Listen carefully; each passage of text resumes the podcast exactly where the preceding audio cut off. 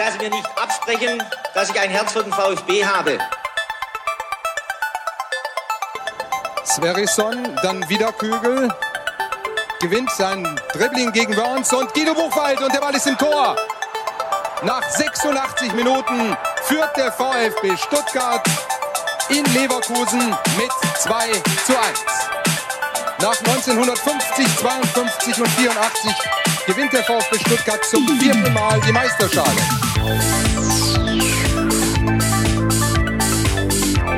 Jetzt müsste der Ball endlich noch einmal hereinkommen. Jetzt kommt er weit nach hinten auf Hitzelsberger!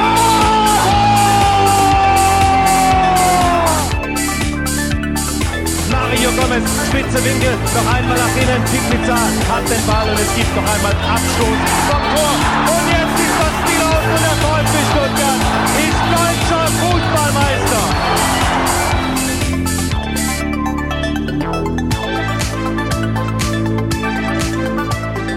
Herzlich willkommen zu STR. Mein Name ist Ricky und mit mir in der Leitung, wie immer, der Sebastian. Guten Abend, Sebastian.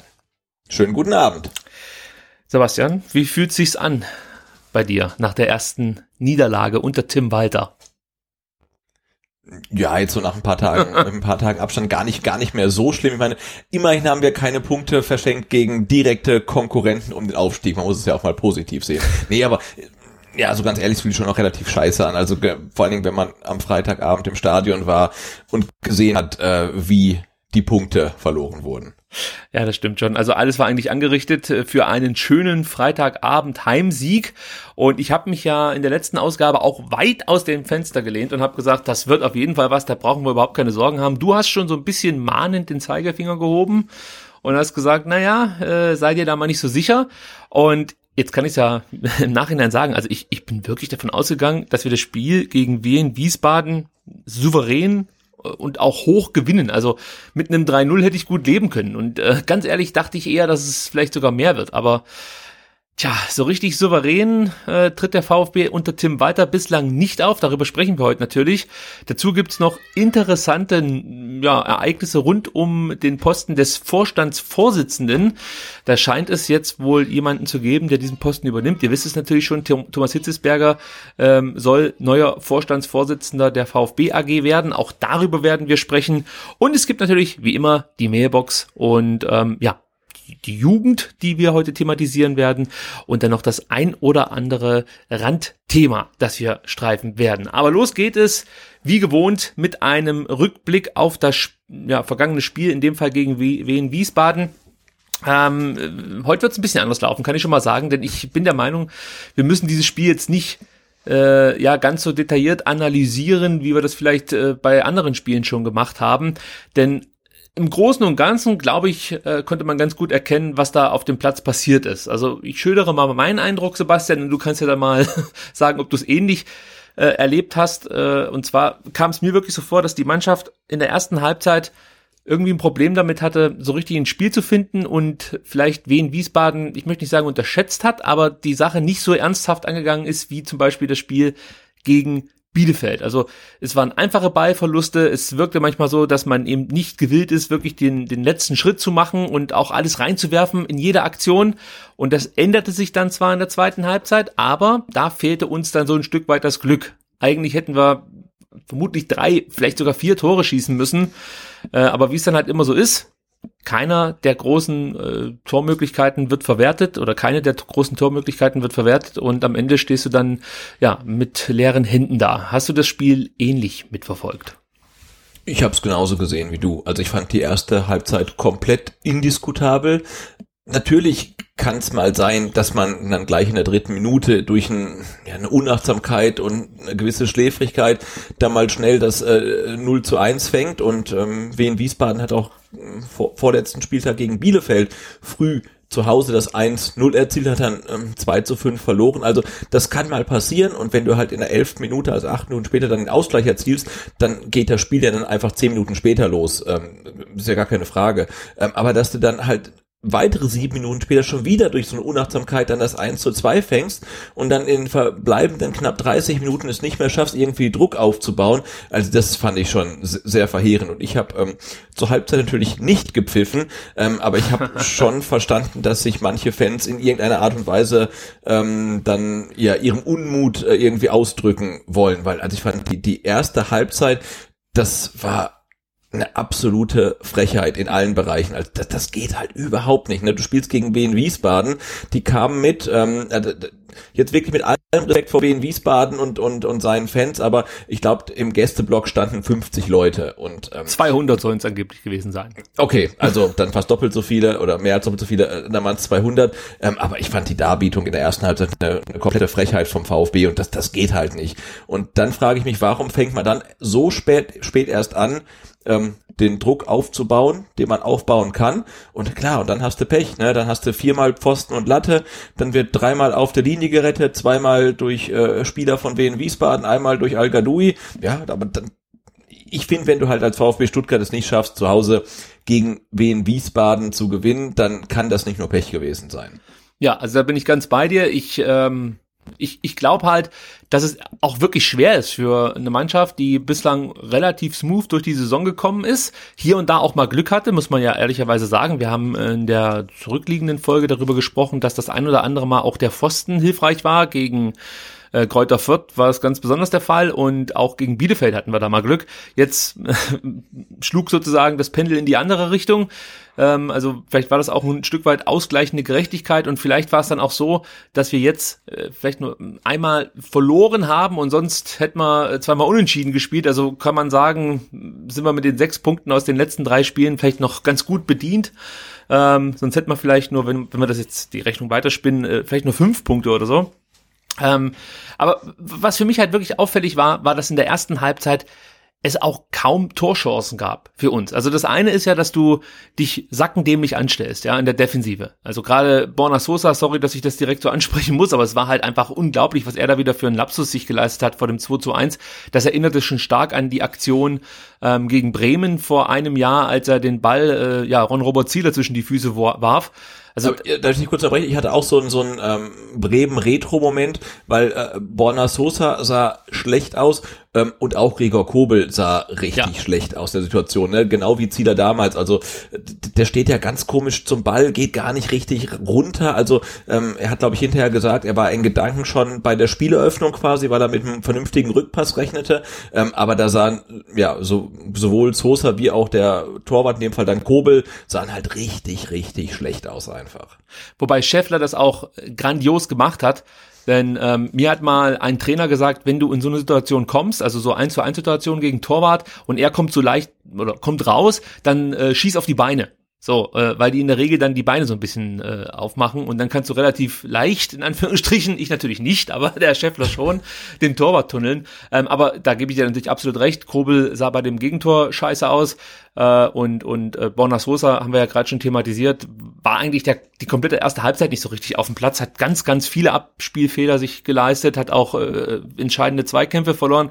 Aber wie erklärst du dir die Einfallslosigkeit in der ersten Halbzeit, dass es noch nicht mal zu großen Torchancen kam? Also dieses 1 zu 1, okay, ja, das war natürlich eine Chance, aber das war ja auch mehr oder weniger Zufall, weil Wien Wiesbaden das, das eine Mal in der ersten Halbzeit einfach diese eklatanten Abwehrschwächen offenbart hat, die sie in den Spielen zuvor in der zweiten Liga ja immer wieder präsentiert haben. Also das war ja fast schon eine Zufallsproduktion und weniger eine herausgespielte Chance.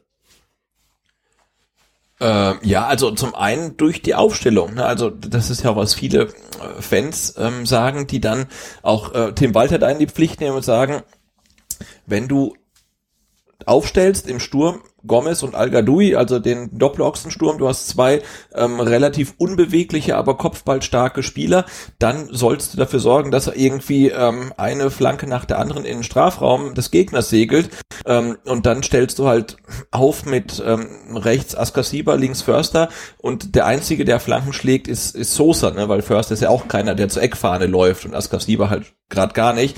Ähm, das, kann nicht funktionieren. Andererseits bin ich der Meinung, wenn du als VfB Stuttgart ähm, gegen Wien Wiesbaden spielst, ähm, dann musst du eigentlich vor Anpfiff elf Trikots in die Kabine schmeißen und die elf, die den Trikot dann sich irgendwie schnappen, die müssen in der Lage sein, gegen, Wie gegen Wien Wiesbaden zu gewinnen. Also das kann ja nicht sein. Ne? Du, du, du hast da U21 Nationalspieler, du hast halt Nationalspieler, du hast Leute wie Gomez. Also das kann ja nicht sein, dass du dann gegen Wien Wiesbaden so eine erste Halbzeit ablieferst. Also ich, ich weiß es nicht, Unkonzentriertheit, dann, dann wirklich Überheblichkeit. Ähm, man hat gedacht, man kann es halt wirklich mit 80 Prozent Leistungsbereitschaft wuppen oder so. Ähm, aber also ich, fand das äh, re relativ schockierend, wirklich. Also die Aufstellung war auch ein großes Thema äh, in meinem Sitzbereich, möchte ich mal so sagen. Was äh, sowieso für mich äh, oder ich fange anders an. Es war wirklich für mich eines der schlimmsten Heimspiele, die ich je besuchen musste. Ja, ähm, ich hatte ein bisschen Pech hinter mir saß jemand, äh, der ständig geschrien hat. Das ist das eine. Also es kann ja positiv sein, wenn sich jemand immer wieder freut über irgendwelche tollen Pässe oder so. Aber in dem Fall war es halt jemand, ähm, wirst das Vergnügen vielleicht auch schon mal gehabt haben, der einfach immer genau das bemängelt oder das, sich über das beschwert, was der Spieler eben gerade nicht macht. Also sprich, er fordert auf der einen Seite, jetzt schlag doch mal eine Flanke und wenn dann mal ein Spieler eine Flanke schlägt, dann ist das auch nicht richtig. Und mhm. es ist einfach unerträglich, wenn so jemand 90 Minuten lang hinter dir sitzt und äh, in dann doch einer relativ oder mit einem mit einem starken Organ dir da ins Ohr brüllt, ja, ähm, und das ging bei diesem Herrn übrigens dann schon los, als er die Aufstellung vorgelesen bekam von Holger Laser. Dann, dann war das erste, was ich von ihm gehört habe, ja, der Karasor, wie kann man, also das war halt leider der Akzent, den er hatte, deswegen mache ich den jetzt so nach, wie kann man nur den Karasor bringen? Da habe ich mir noch gedacht, okay, darüber kann man echt streiten. Also für mich ist es halt wirklich so, wenn ich die Wahl habe zwischen Mangala und Karasor, dann würde ich persönlich vor allem gegen Wien Wiesbaden immer auf Mangala setzen. Immer. Es gibt für mich einfach in dem Moment ähm, ja, keinen keinen nachvollziehbaren Grund, ja. warum man Karasor aufstellt. Wobei ich dazu sagen muss, vielleicht weiß es der eine oder andere noch nicht, ich bin halt nur Podcaster. ich, ich bin Fan und Podcaster und habe theoretisch überhaupt keine Ahnung vom Fußball. Tim Walter wird sich dabei was gedacht haben. Deswegen habe ich mir äh, das Spiel auch mal wieder mehrfach angeschaut und gestern Abend sogar nochmal und habe nur auf Karasor geachtet, um herauszufinden, was ist jetzt hier das Besondere an Atakan Karasor? Warum äh, spielt er immer wieder äh, muss man ja schon so sagen. Und äh, ja, arrivierte Spieler, gute Spieler wie ein Santi Ascasiba bekommt keine Chance auf der 6 und natürlich Mangala, den wir ja gelobt haben für seine Pressing-Resistenz und für seinen, seinen guten Überblick, gute Pässe. Warum darf er nicht auf der 6 spielen? Muss sogar auf der Bank sitzen. Ja, das ist ja schon eine Ansage, würde ich mal behaupten. Und Sebastian, ich kann dir ehrlich gesagt jetzt noch nicht mal eine Antwort darauf geben. Das ist das Schlimme. Sagen, was sind deine Erkenntnisse? Ja, also was, was aus der Karasor Cam? Fangen wir mal damit an, was wirklich positiv ist bei äh, Karasor. Und ich glaube, das ist auch seine Aufgabe. Karasor ist, ist, ist der Spieler, der einfach immer da sein, ist das Scharnier zwischen Abwehr und Mittelfeld. So könnte man sagen. Er soll praktisch immer anspielbar sein für zum einen die Innenverteidiger oder von mir ist Borna Sosa, wenn der äh, noch auf der linken Seite klebt, oder dann eben für Spieler wie Förster, wie dann den eingewechselten Mangala oder Askasiba. Er ist praktisch wirklich das Scharnier zwischen Abwehr und Mittelfeld. Das macht er auch ganz ordentlich. Also das ist jetzt nicht herausragend, aber das ist okay. Äh, und ich glaube auch, dass du ohne so einen Spieler wie Atakan Karasor Probleme hättest, ähm, ja, mit Martin Stenzel, äh, mit Martin Stenzel, mit Pascal Stenzel, so wie er seine Rolle als Rechtsverteidiger interpretiert. Also, mhm.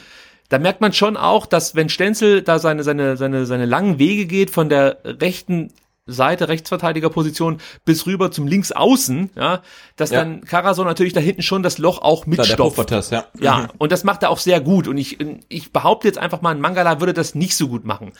Was was auch auffällig ist bei Karasor, was er auch hervorragend macht, finde ich, ist die Räume zu besetzen, ähm, die dann schon von vornherein, sag ich mal, Passmöglichkeiten für einen Gegner unterbinden. Also er stellt einfach gut zu. Er hat einfach ein gutes Raumverständnis. Das gefällt mir auch ganz gut. Aber das alles ist eigentlich in dem Moment hinfällig, wenn der Gegner schnell spielt.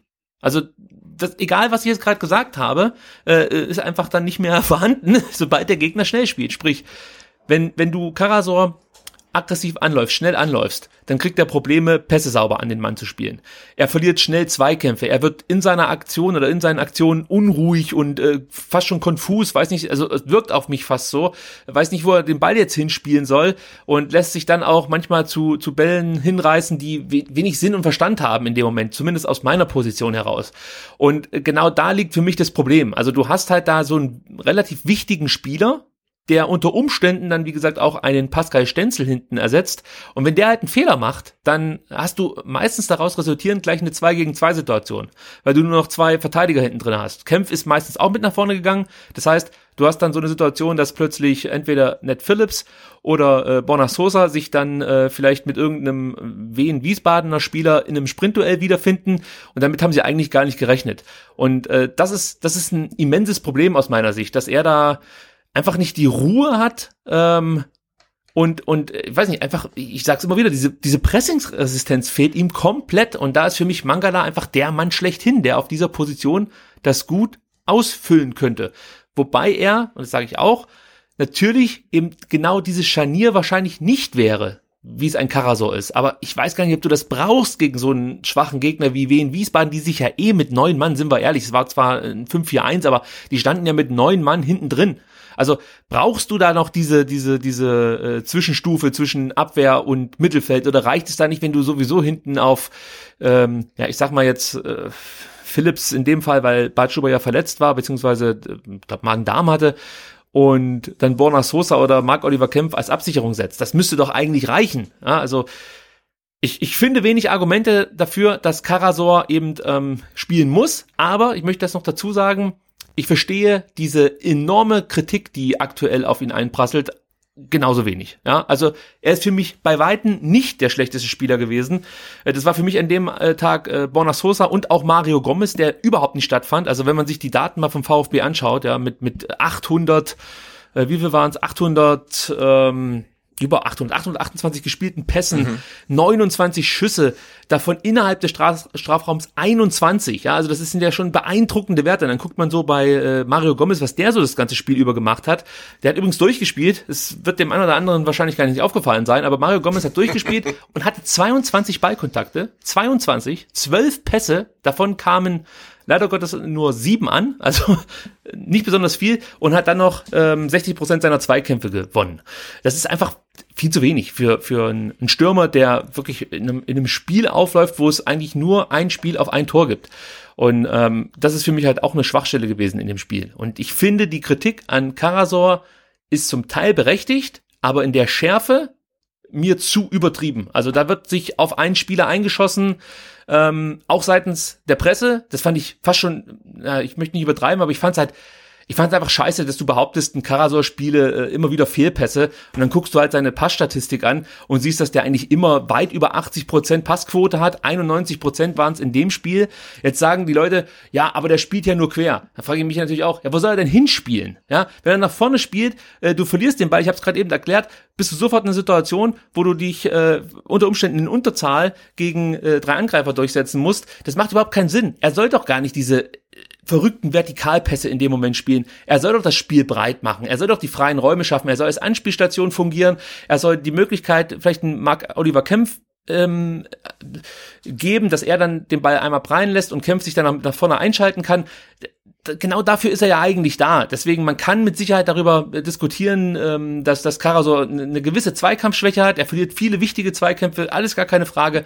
Aber jetzt wirklich die Niederlage oder, oder das, das schwache Spiel nur an ihm aufzuhängen, das geht mir zu weit. Ich weiß nicht, wie du ihn gesehen hast, vielleicht kannst du dazu ein bisschen was sagen. Du saßt ja auf der anderen Seite, vielleicht saß da schlimmer. Genau, wir sitzen uns ja gegenüber. Nein, ich, ich, ich sehe ihn natürlich auch kritisch, aber ich sehe ihn auch nur deshalb kritisch, weil er ja ähm, vor der Saison als der, was als der Balance-Spieler, als das Metronom, als der Unterschiedsspieler irgendwie hochgehypt wurde. Und das ist er halt definitiv nicht. Ne? Er ist halt ein Spieler, der von Holstein Kiel kommt und ähm, Qualitäten hat und auch noch Defizite und definitiv äh, noch Probleme Probleme hat, die Rolle auszufüllen beim VfB Stuttgart, die ihm zugedacht ist. Das ist ja gar keine Frage. Und natürlich ist er auch der Spieler, der gegen Wien Wiesbaden maßgeblich daran beteiligt war, dass das Führungstor für Wiesbaden fällt, weil er da sich mit Kempf halt irgendwie nicht abstimmt und dann Scheffler ähm, einschießen kann. Ähm, und ich finde halt sein so, so ein Problem, was er auch hat oder was wir mit ihm haben, ist natürlich die Körpersprache. Also für mich ist es so persönlich das, das Ösil-Phänomen. Ne? Also mhm. er sieht ja nie, nie bis in die Haarspitzen motiviert aus, sondern er, er, er ist ja so eher einer, der so ein bisschen über den Platz trabt und so weiter. Aber das ist halt ja nur seine, seine, seine, ja, Körpersprache. Ne? Und, natürlich und auch seine Aufgabe. Voll, Ne, genau, nee, aber er ist jetzt du guckst dir einen Askasiba an, der scheint unter Strom zu stehen, dann guckst du dir einen Karaso an, der scheint irgendwie nur rumzutraben, aber natürlich sind beide gleich konzentriert. Das ist halt irgendwie nur das, was du so, so wahrnimmst. Aber natürlich, was du auch gesagt hast, muss man sich ja fragen, ähm, was bringt ein Atakan Karasor dem Stuttgarter Spiel, was ein Oral Mangala dem Stuttgarter Spiel nicht bringt. Und da sehe ich persönlich ja jetzt auch nicht so viel Vorteile für Karasor. Ähm, Tim Walter sieht da vermutlich mehr Vorteile, deswegen bringt er ihn. Ähm, ja, aber ich finde, da muss man jetzt auch keine Hexenjagd veranstalten und alles an ihm festmachen. Also da gab's, ja, wie, wie du schon erwähnt hast, gegen Wien Wiesbaden sicherlich ähm, andere Spieler, die ähm, einen entscheideren, äh, entscheidenderen Anteil an, an der Niederlage ähm, hatten. Ähm, Sosa, aber dem gestehe ich wirklich gerne mal einen schlechten Tag zu und er hatte am Freitag einen ganz, ganz schlechten Tag. Also das war nach vorne nicht gut, das war nach hinten richtig scheiße und am beschissensten war es dann für ihn, als er dann ausgewechselt werden musste und bewusstlos auf dem Platz lag. Also der ja. hatte einfach keinen guten Tag und das gestehe ich ihm gerne zu. Ähm, und, und vorne hast du auch erwähnt Mario Gomez ähm, und letzte Woche ähm, im, im Podcast hat, äh, wurde es thematisiert, man soll nicht alles in seinem Gehalt festmachen. Nee, soll man nicht. Ähm, aber trotzdem war er am Freitag halt einfach schlecht. Also und, und dann, dann ja, muss man halt schon überlegen, ich finde es halt schwierig, ne? Natürlich darf man nicht alles an, an, an seinen kolportierten viereinhalb Millionen Gehalt in der zweiten Liga festmachen, aber wenn man ihn dann gegen Wien Wiesbaden kicken sieht, der kann ja noch so ein guter Sportskamerad sein und seinen Mitspielern helfen und so weiter, aber das ist halt echt zu dünn einfach und ich habe bei ihm schlichtweg das Gefühl, ähm, dass er halt nicht mehr so 100 Prozent dabei ist. Ne? Ihm ist es mittlerweile echt egal, ob das Tor jetzt für ihn ist oder für wen anders, ob er ein Tor erzielt oder nicht. Und ähm, ah, ich tue mich echt schwer mit der Personalie Gomez da vorne drin.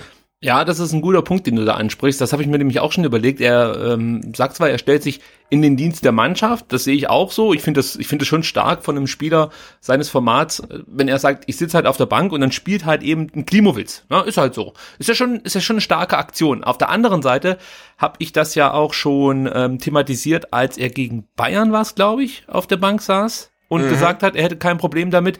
Das mhm. ist natürlich auch für seine Mitspieler äh, ja, ein, ein fragwürdiges Zeichen, sage ich jetzt mal. Also da muss ja eigentlich schon der Ehrgeiz bestehen, dass du immer spielen möchtest. Und wenn da jetzt ein Spieler ist, naja, ist ja jetzt auch nicht so schlimm, ob ihr jetzt spielt oder nicht. Ähm, ich weiß nicht, ob das so, ob das so förderlich ist. Ich kann es halt nicht, ich kann es wirklich nicht beantworten. Also es ist halt für mich einfach so, wo ich denke, okay, als, als junger Spieler würde ich halt schon denken, dass so einer wie Gomez äh, jedes Training sieht, ähm, äh, was was ich, fast wie so ein Champions League Finale. Er möchte sich präsentieren, er möchte unbedingt spielen und das möchte er hier unter Beweis stellen. Aber du hast ja noch nicht mal in so Situationen wie jetzt am Samstag, äh, am Freitag gegen Wien Wiesbaden das Gefühl, dass er sich da äh, wirklich aufopfert bis zur letzten Minute, sondern wie du halt sagst, entweder er trifft oder er trifft nicht. Er ist zwar immer voll dabei, gar keine Frage. Also das merkst du auch in seinem ganzen Verhalten, als äh, diese diese tragische Situation da in der 89. entstand, als er ja fast schon verzweifelt, äh, ich glaube auf Elfmeter oder so ähm, aus war. Ich glaube, der meinte, dass einer der äh, Wiesbadener den Ball mit der Hand berührt hat. Hand, ja, ja. Ja, ja, und das äh, wurde natürlich nicht geahndet, weil es war auch kein Handspiel, gar keine Frage. Ähm, ja, also er ist da schon dabei, aber ich gebe dir auch recht. Also es ist eine schwierige Personalie und ähm, ich habe es ja letzte Woche schon gesagt. Ich habe schon darauf gehofft, dass Gomez hier einfach nochmal eine geile Saison hinlegt, vielleicht ähnlich wie La Soga letztes Jahr in Hamburg, auch wenn die nicht aufgestiegen sind. Trotzdem war La Soga äh, ein wichtiger Spieler für den HSV und hat viele Tore erzielt. Und sowas in der Art habe ich mir auch von Gomez erhofft. Und das fehlt halt komplett. Und momentan lebt er so ein bisschen von der Aura. Ja, also da hast du schon das Gefühl, wenn der auf dem Platz steht, dass der ein oder andere Abwehrspieler ähm, ja vielleicht dann auch ein bisschen mit Ehrfurcht auf den großen Gomez blickt, aber ja, die schwindet dann relativ schnell, wenn man merkt, der kocht bestenfalls mit Wasser. Also, äh, also das ja, war, ich zweifle ja. gar nicht mal an seinen sportlichen Qualitäten, weil ich glaube, er hat es echt immer noch drauf. Aber ähm, naja. diese, diese, diese Uneigennützigkeit, die kommt bei mir so ein bisschen rüber wie so ähm, I, I don't give a fuck. Ne? Also mir ist ja, egal, ja, ja. ob ich spiele oder nicht spiele, dann, dann soll der Wamangituka spielen, soll der, der Klimovic spielen oder ich spiele, ist mir eigentlich egal. Schieße ich ein Tor, schieße ich kein Tor, ist mir völlig wurscht. Und ich glaube, das ist halt für einen Stürmer die falsche Einstellung. Ne? Also dann kannst du sagen, okay, dann, dann mach Maskottchen und ähm, motiviere halt dann die jungen Stürmer oder so. Ähm, aber ich bin der Meinung, wenn er drauf ist und, und spielt, dann, dann muss er doch irgendwie geil drauf sein, ein Tor zu schießen. Und ich finde, äh, eigentlich müsste Tim Walter Angst haben, ihn nicht aufzustellen, weil er genau weiß, dann klopft Mario Gomez irgendwie noch äh, nach Training an seine Tür und sagt, hey Trainer, warum spiele ich nicht? Und er muss ihm erklären, warum er nicht spielt. Und vielleicht hat er gute Gründe und dann passt das auch. Aber so ist mir das alles ein bisschen zu, zu friedlich, auch schon gegen Bielefeld, wo er das ähm, Abseitstor oder nicht Abseitstor erzielt und dann gibt's einen Videobeweis und der steht halt daneben im Schiri und die beiden lachen und und und ja. und, und schäkern und ja, vielleicht war es ein Tor, vielleicht auch nicht. das ist mir echt zu dünn. Also dieser unbedingte Sieges- und Aufstiegswille, der, der, der fehlt mir bei ihm einfach irgendwie. Also vielleicht liege ich da auch komplett falsch. Ich will ihm da wirklich überhaupt kein, kein Unrecht tun. Ähm, aber das äh, ist das, was er für mich auch jetzt in der Zweitliga-Saison so ausstrahlt. Ihm ist egal, ob er spielt oder nicht spielt. Ihm ist egal, ob das Tor zählt oder nicht zählt. Äh, wenn ja, ist nett. Wenn nicht, ist auch nicht so schlimm. Ähm, aber diese gewisse Geilheit aufs Tor, auf den Erfolg, die geht mir da irgendwie ab. Und da komme ich nochmal zurück auf Karasor. Bei ihm habe ich zumindest das Gefühl, dass er im Spiel versucht, sein Bestmögliches zu geben, um ja eben äh, ja, dazu beizutragen, dass der VfB zu Chancen kommt. Also auch wenn er nicht derjenige ist, der jetzt die Torvorlagen serviert, wobei er das in der zweiten Halbzeit zu Beginn auch einmal hervorragend gemacht hat. Es gab auch davor schon Spiele, da hat man schon mal gesehen, dass er einen ziemlich coolen Pass spielen kann, wenn er da, wenn er sich da vorne tummelt. Aber insgesamt war er aus meiner Sicht von den, von den Werten her schon mit einer der wichtigsten Mittelfeldspieler. Ja, 120 Ballkontakte, 100 Pässe, 91 Prozent haben wir ja schon gesagt, äh, Passquote. Ähm, und selbst bei den Zweikämpfen ja, hat er die meisten aller Mittelfeldspieler positiv für sich gestalten können. Ja, wenn du dann jetzt äh, unser Kampfschwein, nenne ich es jetzt respektvoll, Santiago Ascasiba anschaust, mit 31 Prozent gewonnene Zweikämpfe, ist es halt kein guter Wert. Oder auch ein, ein, ein Förster, der äh, gerade mal auf 27 Prozent gewonnene Zweikämpfe kommt, dann merkst du halt schon, diese beiden Achterpositionen, die ja auch enorm wichtig sind für das Spiel. Ja, das sind halt äh, Zweikampfquoten, die sind unterirdisch. Und das sieht man bei Askasiba übrigens schon die komplette Saison hinweg. Also der hat nie richtig starke Zweikampfwerte. Er hat überhaupt in seinen, ja, wie viele Spiele hat er jetzt bestritten? Ich glaube fünf oder sechs. Fünf müssten es gewesen sein. Es war jetzt der neunte Spieltag, richtig? Äh, ja. Ja, dann musste er viermal aussetzen, also fünf Spiele. Und von diesen fünf hatte er nur in einem mal einen positiven Wert, also mehr zwei, gewonnene Zweikämpfe als verlorene. Und das ist natürlich ja auch was, was man kritisieren kann. Und ich gebe dir recht, bei Askasiba sieht das immer so aus, als ob der wirklich alles reinwirft in jeden Zweikampf. Also typisches Heißblut und das gefällt mir auch ganz gut. Aber äh, das nützt natürlich alles nichts, wenn du am Ende äh, ja deine Zweikämpfe nicht gewinnst. Und bei Karasor, um das auch nochmal ganz kurz aufzugreifen, weil du das vorhin angesprochen hast, dass er so eine merkwürdige Körpersprache hat. Ja, auch das ist mir aufgefallen. Das stimmt. Das liegt aber zum einen äh, daran, dass er, äh, glaube ich, nicht mit nach vorne gehen soll, weil das siehst du relativ gut, dass er sich eigentlich immer wieder so um den Mittelkreis herum aufhält und, und gar keine Bestrebungen hat, nach vorne zu gehen. Er bleibt da und sichert sozusagen ab, ist Anspielstation, wenn man wieder über hinten aufbauen muss. Äh, das zum einen. Aber äh, auf der anderen Seite, wenn es darum geht, Kommandos zu geben, gerade wenn die komplette Seite äh, verlagert werden soll oder so, ist er derjenige, der die Kommandos gibt. Jetzt muss, müsste man natürlich dagegen mal Mangala sehen, wenn er die Position regelmäßiger spielt, ob er das auch so machen könnte oder ob er die Position anders interpretiert. Davon gehe ich aus äh, und welchen Mehrwert das am Ende hätte. Also es ist natürlich alles müßig, ja, weil es bislang ja immer gut ging. Außer eben jetzt gegen Wien Wiesbaden. Und äh, das haben wir ja gerade eben schon gesagt, das lag jetzt nicht nur allein an ähm, Atakan Karasor, aber äh, ja, wie gesagt, also ein gutes Spiel hat er auch nicht gemacht. Das möchte ich jetzt nee, aber es lag natürlich absolut nicht an ihm. Also ich habe ja gerade die ähm, taktische Aufstellung ähm, des Spiels vom Kicker geöffnet und ich lese mal kurz ähm, zu, zum allgemeinen ähm, Interesse die, die Noten vor, also Gregor ja. Kobel 4, dann stopp, die Abwehrreihe. Stopp, ich muss, da, ich, ich muss unbedingt dazu ja. was sagen, weil ja, bitte. das kann ich schon wieder nicht ganz nachvollziehen. Übrigens Notenvergabe, ich habe schon ein paar Mal gesagt, aber die geht mir so das richtig. Ist ja, also über Notenvergabe ist ja ein Thema Aber ein Torwart, ja, der 100% seiner Pässe an den Mann bringt und einen Fehler macht, äh, dazu noch hervorragend einmal äh, den VfB vor dem, glaube 2-0 war es zu dem Zeitpunkt bewahrt. Ähm, dem kannst du doch nicht wegen diesem einen Beinschuss, der, der, der ist enorm schwer zu verteidigen, direkt eine 4 geben. Das macht für mich keinen Sinn. Fange ich schon mal an. So, mach mal weiter. Ich sag also, zu jedem also ich hätte, ich hätte ihm eine 5 gegeben. Äh, aber wegen diesem einen Beinschuss? Natürlich. Ja, aber das ist doch sowas, wie, wie, wie verteidigst du das jetzt am besten? Also den, den Ball muss er halten. Der, der steht da so bin bei dermaßen unmotiviert, den muss er halten. Aber hat er das nicht wieder aufgewogen durch äh, wirklich Nein. an okay. Okay, dann einigen wir uns auf diese er- vier. er- ich hätte nämlich eine drei gegeben. Er, er hätte es aufgewogen, wenn er, wenn er ähm, kurz vor Schluss das 2-2 erzielt hätte, aber so kann das halt nicht. Nee, aber das fand ich echt, das fand ich richtig schlecht von ihm. Ne? Also vier Okay. finde ich ausreichend. Okay. Finde ich, trifft's perfekt. Er hat solide gehalten, hat ein Tor verschuldet, hat, ähm, also mitverschuldet, hat dann auch nach gut gehalten, aber ausreichend, hm, das ist okay. Okay, dann einigen wir uns auf diese vier. Okay, also jetzt machen wir kurz die Viererreihe hinten. Ähm, Stenzel ausreichend. Okay, wie, also auch da kurz deine Einschätzung. Der Mann Ja, ich hat, hätte eine bessere Note gegeben. Natürlich. Ich glaube, ich glaube, Pascal Stenzel hat mehr erfolgreiche Pässe gespielt als die gegnerische Mannschaft zusammengenommen, oder? Ja, hat, glaube ich, absolut. Weißt 150 Pässe gespielt. Und das ist mehr als 154 Wien Wiesbaden. Wien Wiesbaden hat den neuen Negativrekord aufgestellt. den, nee, ist kein Scheiß. Es gab noch nie so wenig erfolgreiche Pässe in einer Zweitligapartie seit Erfassung der Daten. 70 Pässe kamen von Wien Wiesbaden über 90 Minuten an. 70. Ja, da Genau, ich glaube, Stenzel hat 150 gespielt, von denen vermutlich 149,5 ankamen. 98 Also, Prozent Passquote. Pascal Ja. Stenzel. Sieben, sieben Torschussvorlagen. 182 Ballkontakte. Also, also das ist für mich keine vier, das ist für mich eine drei. So. ja, mindestens. Der, der, ist ähm, eine Maschine einfach. Ja, ne? das Also, ist, den möchte ich, da müssen wir zusammenlegen. Ja. Beißt die Maus. Crowd, Crowdfunding ähm, und dann ähm, verpflichten. Ja. Stenzel muss bleiben. Schützt Stenzel Also, äh, vor diesem komischen Streich. Genau, also ähm, ähm, äh, Pascal Stenzel 4, ich weiß nicht, äh, ich glaube, der, der George Mosidis ist im Urlaub. Ja. Ähm, vielleicht hätte er ihm eine bessere Note gegeben, vielleicht auch nicht. Mm. Also äh, Pascal Stenzel ähm, unberechtigerweise eine 4. Dann ähm, äh, Philips äh, 5,5. Ähm, da da geh, also ist schon hart, aber ich gehe mit.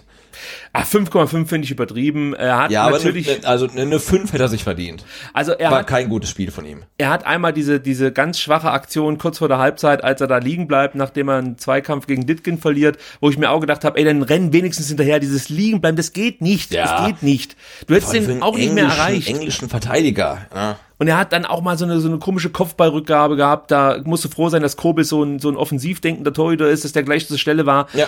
Das war seine schwächste Partie für den VfB, gar keine Frage. Ähm, aber so 5,5, ich, also solche Noten hasse ich wie die Pest. Also eine 5 Ja, finde nee, ich. also f- 4,5 oder 4,5, 4,5. Ja, 4,5, okay. Ähm, dann haben wir Mark Oliver Kempf mit einer 4. Das kann man, glaube ich, unterschreiben. Da würde ich dann sagen, okay, von den Werten her, ja, ja, aber wenn du von sagst, der Kobel war schuld an dem Gegentreffer, dann kann man natürlich auch sagen, ja gut, der äh, Kempf sah aber auch nicht besonders gut aus bei dem ersten Gegentor. Das ist ja nicht, nicht, nicht besonders gut ist und das ist halt komplett auf seiner Kappe mit Karasor. Also. Ich wollte es vornehm ausdrücken. Also deswegen Nein, äh, würde ich jetzt da auch eine 4,5 geben. Also das. Ja. Wie gesagt, er hat die meisten Torschüsse aller Abwehrspieler abgegeben mit vier. Also das ist ja auch nicht schlecht. Und nicht nur aller Abwehrspieler, das ist vielleicht auch noch ganz interessant. Er hat ähm, die zweitmeisten Torschüsse allgemein abgegeben. Also äh, Nee, Quatsch, doch, doch, nee, ist richtig. Al-Gadoui hat sechs abgegeben und dann kommt Kempf mit vier, genauso wie Mangala und dann kommt Mario Gomez mit drei Torschüssen. Also das ist, das ist die Ausbeute von Marc-Oliver Kempf, was ja schon beeindruckend ist. Und was auch noch beeindruckend ist, dass er die meisten Zweikämpfe aller Abwehrspieler gewonnen hat. 71 Prozent. Ähm, dazu noch zwei gewonnene Dribblings und äh, zwei erfolgreiche Tackles. Also das, das war keine schlechte Leistung von ihm, aber er sah natürlich einmal richtig scheiße aus äh, bei dem 1 zu 0. Ja. Also Ja, vier, dann haben wir noch Born. Borna Sosa mit einer 5,5. Ich glaube, das ist relativ unstrittig irgendwie. Ja, gebe ich eine 5. Es gibt keine 5,5 ist so. Ja, okay, das war eine 5, also ein komplett gebrauchter Tag für ihn, halt, wie Ja. schon erwähnt, inklusive schwerer Verletzung am Ende, das war äh, absolut 5,5 nicht ist für mich Tag. Rottätigkeit oder sonst irgendwas. Also das ist halt so auch, äh, ja, also 5,5, äh, na egal, ich möchte mich gar nicht drüber aufregen. Okay, wir, wir machen weiter, also ähm, dann weitaus besser als Borna Sosa, ähm, Atakan Karasor mit einer glatten 5, ähm, Ja, da, da streiten sich jetzt die haben wir Leute drüber, drüber. schon mal äh, eigentlich schon diskutiert. Also Ähm, dann, da muss ich ähm, dazu sagen, äh, ich komme nochmal zurück auf meinen, auf meinen äh, Mitsitzer da in der äh, Region, äh, in der ich sitze, der wirklich die ganze Zeit auf Karasor geschimpft hat. Und da gab es einmal die Szene, da schreit er, jetzt schieß halt! Also wie ein Irrer. Und es, ich glaube, Karasor war am Mittelkreis. Ja, so jetzt pass auf. Dann gibt's eine Situation, da schießt irgendeiner vom VfB. Ich glaube, es war Mangala aus 30 Meter oder so. Jetzt schießt der wieder. Ich kenn Kotze. So und dann ging das die ganze Zeit so in mein Ohr. Und das führt übrigens dazu, das kann ich jetzt schon mal sagen, dass ich heute ja, das Servicetelefon angerufen habe, äh, des VfB Stuttgart und mich darüber Nein. informiert habe, ob ich meine Dauerkarte tauschen kann. und ihr werdet es nicht glauben, ich kann sie tauschen. Und ich hätte sie sogar schon am Telefon tauschen können, aber ich muss den Platz direkt vor mir sehen. Es reicht mir nicht, wenn man mir irgendeine Nummer um die Ohren wirft. Deswegen muss ich nochmal nach Stuttgart fahren und werde meine Dauerkarte tauschen, denn äh, dieser Sitznachbar ähm, ist nicht das einzige Problem. Auf der anderen Seite sitzt auch noch einer, der immer seine Beine ausstreckt äh, und äh, mir einen Platz wegnimmt. Das geht mir auch auf den Sack. Ich setze mich also woanders hin. Die Entscheidung Aber die wurde Dame, die Dame, die, die ähm, dich über ihre Fußprobleme informiert, Die war doch super. nett, oder nicht? Die würde ich mitnehmen, wenn es sein muss. Ich glaube, es würde ja neben mir auf einem anderen Platz ganz gut gefallen. Äh, kurze Frage an der Stelle. Dann können wir kurz mal äh, Platz, platzmäßig muss ich dich was fragen. Ich schwanke zwischen zwei Plätzen. Einmal wirklich so Scouting-Feed-mäßig, relativ weit oben, Oberrang, mittig, beste Sicht auf Spiel. Oder direkt am Geschehen, unten, ähm, ja, erste, zweite, dritte, vierte Reihe. Das ist natürlich jetzt die Frage, was ist äh, der richtige Platz? Ich könnte mir vorstellen, da ich mir die Spiele eh mal anschaue, dass ich eher da unten mich vielleicht tummle, um mehr so mitzubekommen, was, was ums Spiel herum passiert. Äh, und, und, und den Scouting-Feed lasse ich dann Scouting-Feed sein und schaue mir das Spiel halt einfach bei Sky an.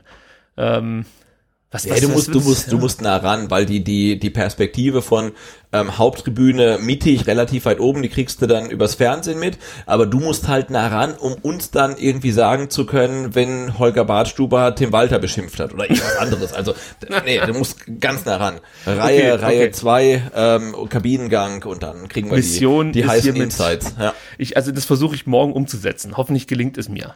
Gut, machen wir weiter mit den Noten.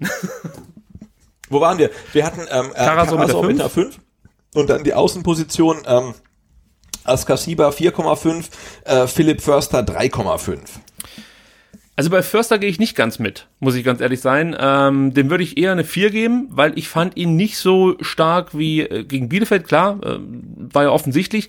Ja, und eben auch, weil er halt relativ wenig Zweikämpfe gewonnen hat. Ja, für mich schon ein Problem gewesen. Dann nur 77 Ballkontakte. Äh, das sind mit Askasiba zusammen die wenigsten Ballaktionen aller Mittelfeldspieler gewesen. Und er spielte ja dann auch als Zehner, nachdem die Davi ausgewechselt werden musste. Und ähm, ich, ich, ich glaube, das war auch für ihn kein so guter Tag. Also würde ich eher auf vier gehen, muss ich ehrlich sagen.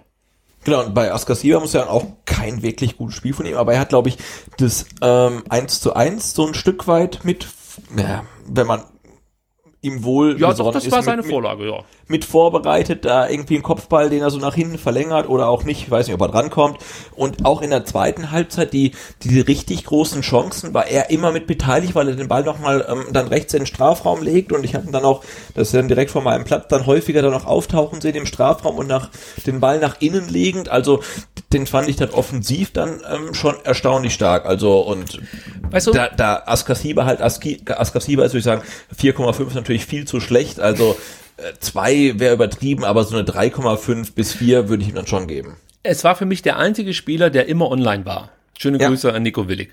Äh, Und das hat man hervorragend gesehen bei der Aktion in der 89. Minute, als alle abgeschaltet haben, nachdem der Ball an, an den Pfosten ging, der, der Schuss von Mangala.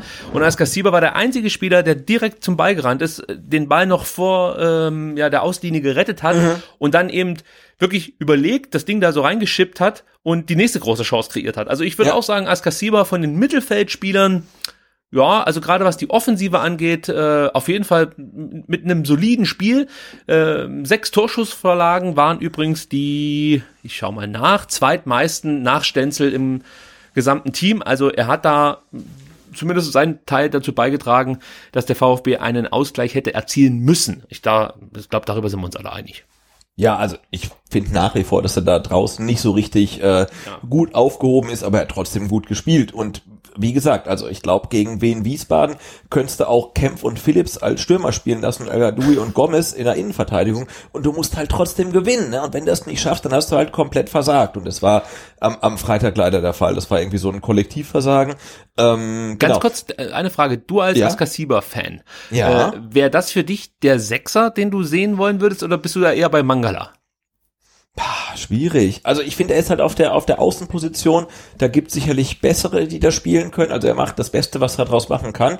Ähm, aber da, da wird mehr gehen und er muss zentral spielen. Da kann ich auf der auf der 10 gibt's auch bessere, natürlich. Also ähm, ja, ich ich finde, er muss halt schon auf der 6 spielen ähm, und dann musst du halt vor ihm noch noch einen anderen haben und ich könnte auch mir Askasiba und Mangala irgendwie zusammen vorstellen ähm, mit ein bisschen Fantasie aber ich finde er muss ähm, ja wirklich zentral spielen, aber wir, wir hatten es ja auch schon mal thematisiert, vielleicht ist die zweite Liga, dann sind die Gegner auch zu offensiv schwach, um halt Askasiba halt so die richtige Position zuzuweisen können, äh, zu können.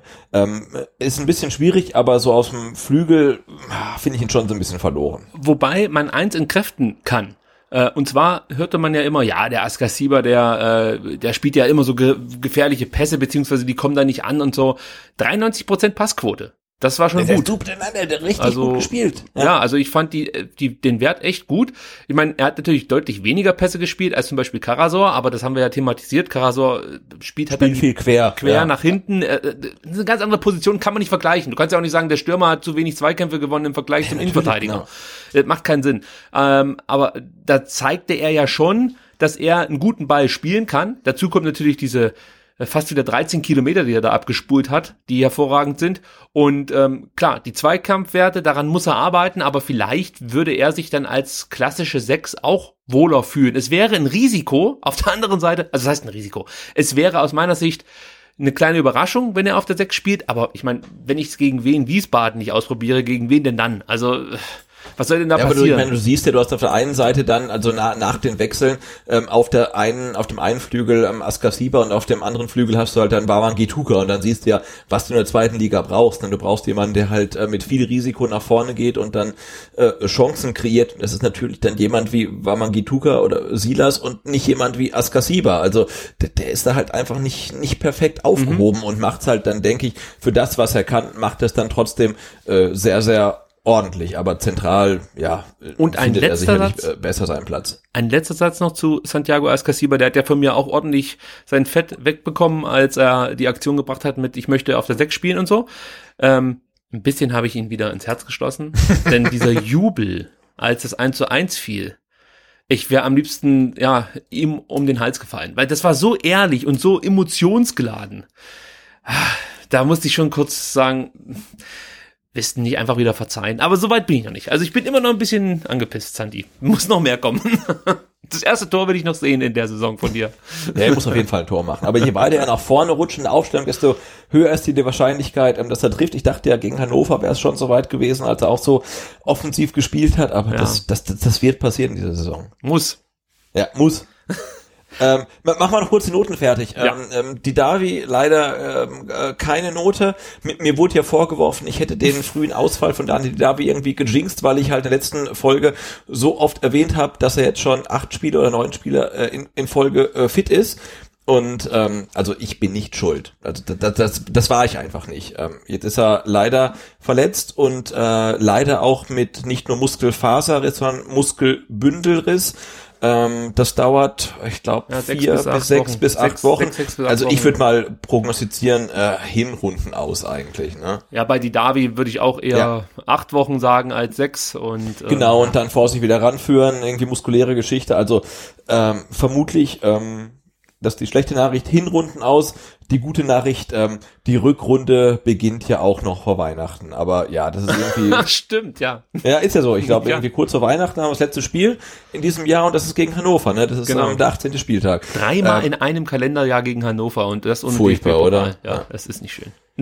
Ähm, ja, aber trotzdem irgendwie äh, ja relativ krasser Ausfall, weil auf der Position haben wir ja. Na, eigentlich du hast Clement, du hast Clement und ich ich also ich wünsche mir aber so. Aber der sehr, ist ja gerade nicht fit. Genau, das ist das Einzige, was äh, mir so ein bisschen schwer am Magen liegt, denn ich wünsche mir so sehr, dass Clement endlich mal fit ist und dann auch zu Kräften kommt und dass der Spieler eigentlich zu gut ist für die zweite Liga, hat er letzte Saison mit Paderborn ja. bewiesen.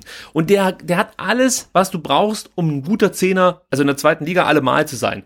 Und bislang, zum einen, weil er häufig verletzt war, findet er irgendwie nicht so richtig in die Saison. Und ich weiß auch nicht, ob die Position, die er unter weiter gespielt hat, ihm so richtig gut tat, weil er wirkt da irgendwie so ein bisschen, ja, äh, gebremst. Also er kann das gar nicht so zeigen, was er, ge- was er äh, in, in, in Paderborn gezeigt hat. Und jetzt hoffe ich, dass er die zwei Wochen nutzt, fit wird und dann seine Chance bekommt äh, gegen Kiel äh, als Zehner. Und äh, ich, das- ist halt so ein Spiel, auf den habe ich mich so gefreut und der hat mich deswegen halt bislang auch so enttäuscht. Also ich meine das gar nicht so böse, wie es jetzt vielleicht klingt, aber das war halt echt ein Transfer, als ich das mitbekommen habe. Ich glaube, direkt nach dem Abstieg war das oder war das? Nee, das war glaube ich nach dem Hinspiel, als er bekannt Genau, der, gegeben der wurde, Philipp. Clement war ja der, der sagt, der kommt zum VfB, egal in welcher Liga sie spielen. Genau, und, und da war ich richtig stolz auf diesen Transfer. Da habe ich so gedacht, ge- geil, also das ist echt ein Spieler, ähm, da würden sich manch Bundesligisten die Finger nachlecken. Und ähm, ja, jetzt geht das bislang nicht auf. Und ich, ich wünsche mir einfach, dass er jetzt äh, die Chance bekommt und sie dann auch nutzt. Also das ist meine Hoffnung. Ja, absolut. So, Mangala, was hat der denn eigentlich? Äh, Mangala wurde eingewechselt, klar, Minute, äh, Note 4 hat er bekommen. Ja, Ja. war ein Also, okayes Spiel, aber ich fand's, jetzt ich fand's dann ähm, ge- gegen Ende des Spiels erstaunlich. Also er kann doch wirklich auch echt so aufs Tor schießen, also keine Rückgaben, sondern einen richtigen Schuss halt, ne? Und der war auch richtig gut, halt leider Außenpfosten, aber war okay. Aber Ähm, findest du seine Schüsse? Also ich habe von Mangala noch nie so eine richtige Rakete gesehen. Also das sind immer so entweder ja, sind solange er, ja, ja, aber solange die Dinger halt irgendwie ins Eck reinschlänzt, muss er Ja. von mir aus auch nicht Vollspann schießen. Also nee, aber die kommen ja noch nicht aber, mal ins Eck. aber jetzt gegen, das war gegen Bielefeld, wo er, wo er irgendwie von Oskar Sieber relativ gut freigespielt wurde und dann irgendwie diese, diesen mit, mit der Seite diesen Rückpass spielt, Ja, das geht ja. halt gar nicht, ne? Also, aber wenn er aus 18 Metern schlänzt ähm, und das Ding ist platziert, ist mir, ist mir ja, für mich okay. Also der muss ja nicht Vollspann schießen. Hauptsache, das Ding ist drin oder irgendwie knapp drin. Ähm, ja, das war okay, aber auch, ja, war, war auch keine, keine überragende Leistung. Also ausreichend trifft's dann ganz gut. Ähm, der andere Einwechselspieler, ähm, Silas Wamangituka, äh, kam in der 60., also 59. für Sosa, der ausgewechselt werden musste wegen seiner schweren Gehirnerschütterung, hat die Note 4,5 bekommen. Wäre vermutlich anders ausgefallen, wenn er das Kopfballtor gemacht hätte in diesem Ja, und, und diesen, diesen, Chancenstaccato da. diese, diese, äh, weiß nicht, ob es eine Flanke sein sollte oder ein, ein Torschuss, der so ganz knapp am rechten Pfosten vorbeikullerte. Kannst Ja, du dich an ja, die Szene ja, oh, ja, stimmt. Das ja, war auch geil, weil ich, ich sah das von meinem Platz aus und äh, man es sah halt aus wie eine Flanke, ja, und dann Mhm. Deutete sich immer mehr an, dass das hinten knapp wird am Pfosten und es wäre halt so ein vermutlich ein typisches Silas-Tor geworden, weil der ja immer die besondere Aktion Ja, ja, sozusagen ja, ja. auspackt.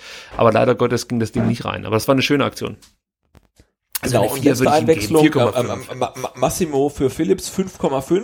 Was? Das finde ich, das finde ich jetzt völlig daneben, weil da hätte ich gesagt, das war eine 3,5. Also es war sein erstes Heimspiel ähm, und er hat äh, richtig für Alarm gesorgt, oder? gebe ich dir absolut recht. Massimo war für mich äh, so, so ein kleiner Sonnenschein äh, bei dem vielen drüben, was da auf dem Platz so abging. Also natürlich hat er jetzt auch kein herausragendes Spiel gezeigt, aber mit ihm kam so ein gewisser Schwung wieder in die Partie. Es entstanden neue Situationen, Chancen.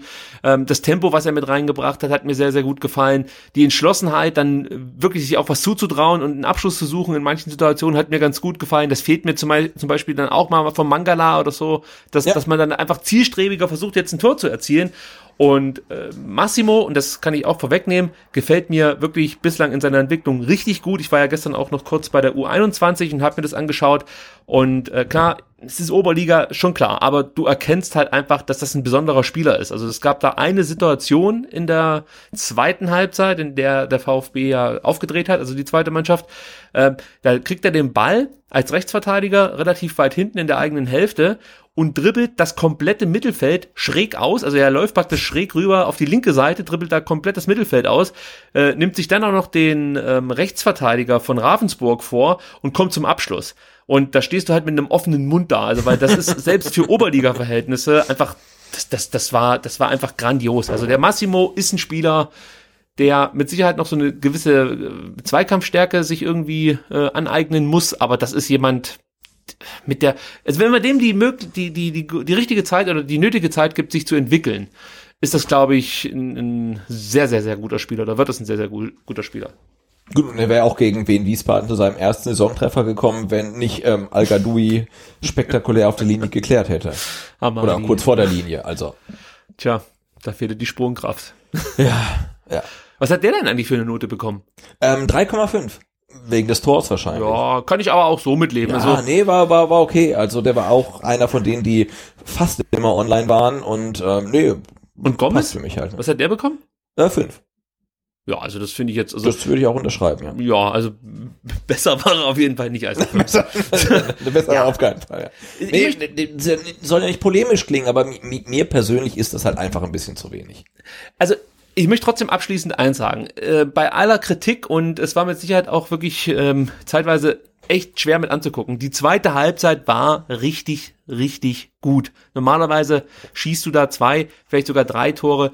Ähm, also ich meine, da kannst du jetzt weder dem Trainer einen Vorwurf machen, dass er irgendwie die falschen Leute aufgestellt hat.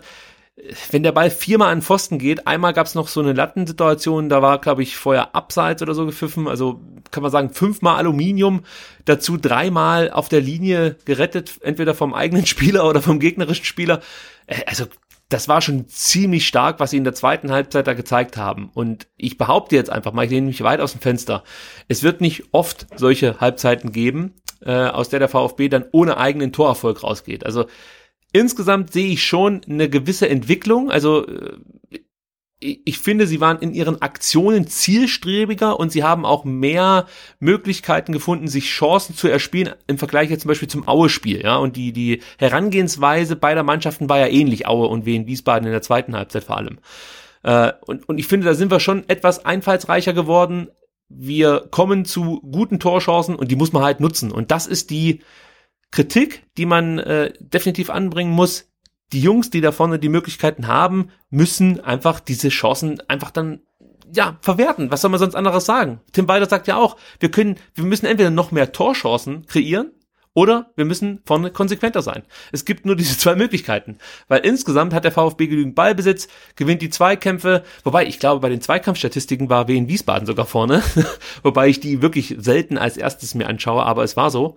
Gewonnene Zweikämpfe. Ah, warte, jetzt kann ich dir sagen, Zweikampfquote. 46, Äh, 54. ja, 46, 46 äh, Prozent VfB zu 54 ähm, Wien Wiesbaden. Genau, das war der einzige Wert, davon natürlich noch klärende Aktionen und so, da war Wien Wiesbaden natürlich auch weit voraus, aber das war der einzige Wert, den man so sich anschaut, äh, den Wien Wiesbaden für sich verbuchen konnte als ja, äh, gewonnenen, als gewonnene Statistik, sage ich jetzt mal. Aber wie gesagt, Zweikampfwerte tue ich mir immer ein bisschen schwer damit. Ich meine, wenn du das Spiel gesehen hast, dann äh, also wenn du, wenn, es ist unglaublich, dass wir da als Verlierer vom Platz gehen. Ja, es ist unglaublich. Deswegen, Ja, aber Ich ich, finde, das war vom VfB auch hart erarbeitet, weil man halt die erste Halbzeit so komplett arrogant, schläfrig, pomadig angegangen ist. Und es kann doch nicht sein, dass du in die Halbzeit gehst und du liegst dann 1 zu 2 zurück und du fragst dich, hey, um wie viel Chancen hatten wir? Wir hatten eine Chance, ja? Ja. Also mehr gab's halt nicht. Und dann siehst du die zweite Halbzeit, da hast du irgendwie 58 Chancen und der Ball springt halt ständig an Latte, Pfosten, Gegenspieler oder Mitspieler,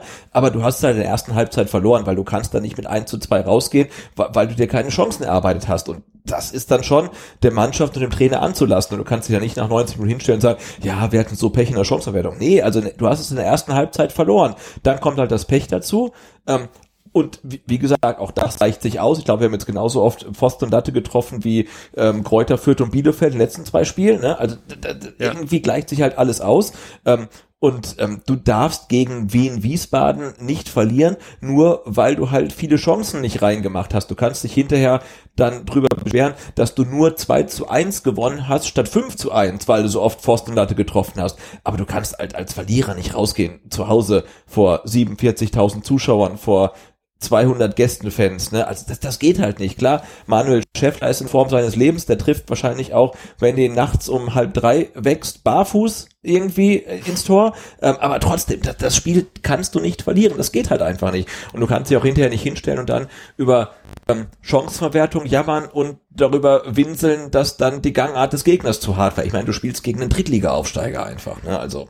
Vielleicht war es die richtige Quittung zum richtigen Zeitpunkt eben genau, Absolut, ja, das dass kann man, sein, ja. ja, dass man sich halt eben nicht diese Nachlässigkeiten erlauben darf, weil man denkt, ach, das biegen wir schon noch um. Ja, jetzt hast du halt gesehen, nee, du biegst es unter Umständen nicht mehr um. Und äh, vielleicht war es ein wichtiger Prozess, den die Mannschaft durchlaufen muss. Ich erinnere da an, an ähm, ja die letzte Zweitligasaison, als man in Dresden 5-0 auf die Fresse bekommen hat.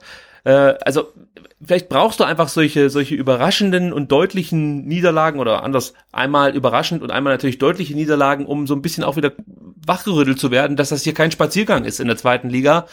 Und ich könnte mir vorstellen, ähm, ja, dass man jetzt das Spiel auch anders analysiert, als äh, wenn man äh, zum Beispiel das Spiel noch gedreht hätte oder unentschieden gespielt hätte. Ja, dann hätte man, wie du sagst, vielleicht schon damit argumentiert, ja, Chancen nicht genutzt und hätten vier, 5-2 gewinnen müssen oder so. Und so muss man halt sagen, nee, ihr habt halt einfach dieses Spiel nicht gewonnen. Also von daher gebe ich dir eigentlich recht, dass, dass man ähm, ja hier nicht nur die Chancenverwertung als Ausrede anbringen darf, äh, sondern eigentlich die, die, die mangelnde Einsatzbereitschaft vor allem in der, in der ersten Halbzeit äh, Genau, und muss, dieses, ja. dieses, dieses 1 zu 2 zu Hause gegen Wien Wiesbaden ist genauso peinlich wie das 0 zu 5 mhm. äh, in Dresden oder das 0 zu 3 ähm, damals in Würzburg. Und wenn wir jetzt halt Dresden und Würzburg äh, kumuliert jetzt erlebt haben, dann ist es ja auch völlig okay. Also wenn das jetzt so der, der, der Knalleffekt war, den man braucht, um zu sagen, hey, und jetzt äh, im nächsten, wir spielen jetzt nochmal Pause gegen Kiel, genau. ähm, da, da müssen wir halt dann wirklich, das, das kann so nicht, nicht sein, dann, dann war das ja vielleicht wirklich ähm, so der Schockmoment zur rechten Zeit, um halt Punkte verloren gegen einen Gegner, der einem Aufstieg nicht gefährlich werden kann. Ähm, ja, also das wird sich zeigen, wie ähm, wertvoll dann vielleicht doch diese Niederlage zur rechten Zeit war. Äh, aber ja, das schlechte Gefühl bleibt, dass es ein Spiel war, was man auf gar keinen Fall verlieren darf. Und bei aller, äh, ja, hier Eigenkritik an, oder bei aller Kritik an unserer Mannschaft und so, muss man natürlich auch ein Lob an Wien Wiesbaden aussprechen, die das hervorragend gemacht haben, ja, ihre äh, wenigen Chancen genutzt und dann wirklich grandios verteidigt, muss man einfach so sagen. Und hinten mit ähm, ihrem neuen Torhüter, wie heißt der Heinz? Lindner, Patrick Lindner, Lindner nein, Hans Lindner. genau. Äh, ja, super einfach, gehalten. Ne? Also, ja, ich, ich, ich könnte mir vorstellen, wenn das Spiel, der glaube ich zweimal mit der Mannschaft trainiert oder so, aber der hat er grandios, grandios gehalten. Also also die, die Spielerlaubnis kam sogar erst am Freitagmittag. Genau. Also bis dahin ähm, sah es eher so danach aus, dass, dass der andere Torhüter spielen müsste. Und ich bin mir sicher, dass der VfB da etwas erfolgreicher gewesen wäre, weil das ist jetzt nicht so ein ganz so guter Torhüter, mhm. der Heinz Lindner. Also das war schon eine richtig, richtig starke Leistung von Wien Wiesbaden. Respekt dafür. Ähm, das ging mir auch so ein bisschen unter, weil natürlich dann immer darüber gesprochen wurde, dass der VfB sich mehr oder weniger selbst ein Bein gestellt hatte. Da, äh, hätte, da sind wir auch noch bei diesem Zitat, das ja immer wieder ausgegraben wurde von Tim Walter, der ähm, zum einen gesagt hat, uns kann keiner ein Bein stellen, ja, das hat er auch so gesagt, aber er hat immer angeführt, außer wir uns selber, beziehungsweise wenn wir halt eben die Spiele genau. nicht so annehmen mit der Ernsthaftigkeit, die man ähm, braucht, um Zweitligaspiele zu gewinnen, ja, äh, dann verlieren wir halt auch mal. Deswegen, das ging mir auch so ein bisschen auf den Sack, dass danach immer jeder oder jede äh, Redaktion ähm, aufgemacht hat damit, dass Walter gesagt hat, äh, uns kann keiner am Bein stellen, dann kommt wir in Wiesbaden. Er hat es ja eigentlich genau im Vorfeld erklärt, wie es dann auch gekommen ist. Also der VfB hat hier eben nicht über 90 Minuten die Leistung abgerufen, die sie imstande sind abzurufen und dann gehst du halt auch gegen den Tabellenletzten der zweiten Bundesliga äh, mit null Punkten nach Hause. So einfach ist es. Genau und, und ich lieb ich lieb ja wirklich Underdog Fußball total, also deswegen habe ich auch das äh, was wir in Wiesbaden da gespielt hat, relativ wohlwollend beobachtet und die hatten ja aber wirklich in der kompletten zweiten Halbzeit waren die ja, glaube ich, einmal in der Stuttgarter Hälfte hatten da aber noch eine super gefährliche Chance, also die auch fast drin war, ähm, aber ansonsten hat wen in Wiesbaden ja offensiv in der zweiten Hälfte nicht stattgefunden, aber haben's ähm, gut gut verteidigt hinten. Und, äh, Heinz Lindner hat es richtig gut gehalten ähm, im Tor. Ähm, und ja, werden es im Vorgespräch kurz erwähnt, ähm, die übermäßig harte Gangart, die Tim Walter dann da reklamiert hat im Nachhinein, ha haben wir beide jetzt so im Stadion auch nicht unbedingt gesehen, weil die rote Karte gegen den Wiesbadener Spieler war eher auch so aus der Kategorie, hm, kann man geben, muss man nicht geben. Und ähm, klar, dass Borna Sosa dann bewusstlos auf dem Platz liegt, das sollte nie passieren. Aber auch das war eher das Resultat eines relativ robust geführten Zweikampfs aus unserer Sicht oder aus meiner Sicht zumindestens und nicht irgendwie ähm, das Ergebnis einer, einer üblen Tätlichkeit. Ja, da bin ich auch ganz bei dir. Diese rote Karte, also ich sehe es auch so, dafür kannst du rot geben, fertig aus. Also das ist keine Fehlentscheidung, gar keine Frage, aber da gibt's auch genügend Torhüter, äh, Torhüter, also ich bin halt völlig verwirrt, Schiedsrichter, ja. die dann sagen, ähm, ja, hey, okay, der ist erst sieben Minuten auf dem Platz, äh, ich gebe ihm hier sozusagen die dunkelgelbe Karte mhm. und ähm, gebe dem Trainer nochmal die Möglichkeit zu wechseln oder ja, dem Spieler irgendwie die Möglichkeit, sich jetzt hier zu beruhigen oder so. Äh, aber die rote Karte geht schon in Ordnung, damit kann ich leben. Und dieses Foul gegen Borna Sosa, muss man halt sagen, ich glaube, solche Szenen gibt's halt häufiger äh, in, in, in, in den ja, diversen Spielen. Und also wenn du jetzt da Freistoß pfeifst, das geht für mich klar, aber es ist für mich, wie du sagst, jetzt kein kein überharter Einsatz, sondern es war halt einfach sehr unglücklich, dass Sosa äh, mit dem mit dem Kopf gegen die Schulter des des Gegenspielers prallt und dann auch noch den Impact auf den Torso abbekommt und sozusagen dann wirklich äh, ja einfach zweimal durchgeschüttelt wird und so sah er danach auch aus, also er war ja komplett weg. Und ähm, immer schwierig. Also das, das ist immer ein großes Problem mit Kopfverletzungen.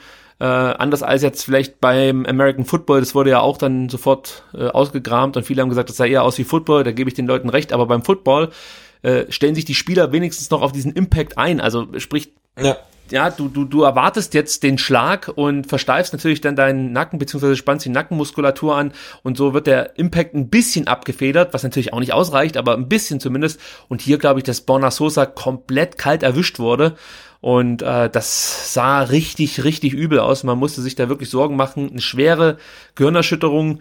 Ich bin mal gespannt, was, wann der wieder spielen kann. Ähm, und ich hoffe, dass man sich da auch genügend Zeit lässt. Ja? Und mhm. ähm, wir haben ja schon einen prominenten Fall gehabt in der vergangenen und ich glaube auch in der Saison davor mit ähm, Timo Baumgartel, der immer wieder an äh, Gehirnerschütterungen la äh, laborierte. Ja und äh, Zeit lassen, gesund werden lassen und äh, bloß nicht zu früh zurückkommen. Also Genau, und da wir ja mit, mit Emiliano Enzur halt auch jemanden haben, der die Position halt eins zu eins bekleiden kann, dann ja. vielleicht nach Ansicht mancher nicht ganz so gut wie Borna Sosa, ähm, glaube ich, dass man sich da Zeit lassen kann und ich würde halt also ich persönlich würde halt mal wetten, jetzt bei beiden Verletzten, die Davi und Sosa, ähm, Hinrunden aus einfach, ne? Also ja. bei Borna Sosa auch zum Eigenschutz und bei Didavi auch, also aufgrund seiner Verletzungshistorie, dass man sich der Zeit lässt, den relativ langsam wieder ranführt, aber ich glaube, die beiden sehen wir in der Hinrunde nicht mehr.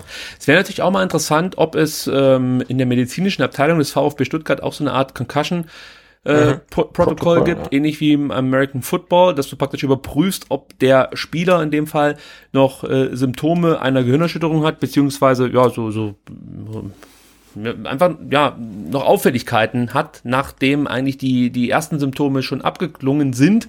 Also auch hier, ich habe es ja schon ein paar Mal erzählt, meine Leidenschaft gehört dem MMA und da gibt es natürlich häufig Gehirnerschütterungen und äh, da bekommst du halt dann schon regelmäßig mit, was das für für für langfristige Auswirkungen hat. Ich rede jetzt nicht von einer langen Boxerkarriere, sondern wirklich so dieser, dieser erste Knockout. Ja, also da gibt's halt genügend Kämpfer, die inzwischen sagen, okay, ich, sechs Wochen lang mache ich gar nichts mehr. Also mhm. gibt es halt gar keinen Impact mehr, weil die Folgen so dramatisch sind. Und ähm, ja, im Fußball ist der Impact natürlich vielleicht nicht ganz so groß wie jetzt bei einem Faustkampf, aber nichtsdestotrotz äh, ist es nicht gut, wenn er sich, sagen wir mal, drei Wochen später eine Kopfnuss einfängt bei einem Zweikampf in der Luft oder so. Also da geht es wirklich, wirklich behutsam ähm, mit dieser ganzen Verletzungsgeschichte umzugehen, mit den Kopfverletzungen. Und äh, da ist auch noch viel Arbeit zu leisten, glaube ich. Äh, nicht nur in der zweiten Liga, sondern auch ja, international und in der Bundesliga. Also ja, generell im Fußball, ne? Also ja, man ja. sieht, wie sich nach wie vor Trainer immer noch damit rühmen oder Spieler damit rühmen, dass sie halt weiter gespielt haben, obwohl sie nicht wussten, welches Jahr man hat oder so. Dann, äh, ja, gut. Ja, ja, es wird ja auch immer noch viel, viel Spaß in eurem weiteren Leben, also wenn ihr irgendwie als demente Greise sabbernd irgendwo dann da rumsitzt, ja. Ja, es wird ja immer noch davon gesprochen, dass jemand besonders hart drauf war, weil er äh, weitergespielt hat mit Torbahn und so. Ist halt kompletter Bullshit. Also es macht halt überhaupt keinen Sinn, wenn, wenn ein Spieler bewusstlos war, ihn wieder aufs Feld zu schicken. Egal, ob der sagt, ich kann wieder spielen.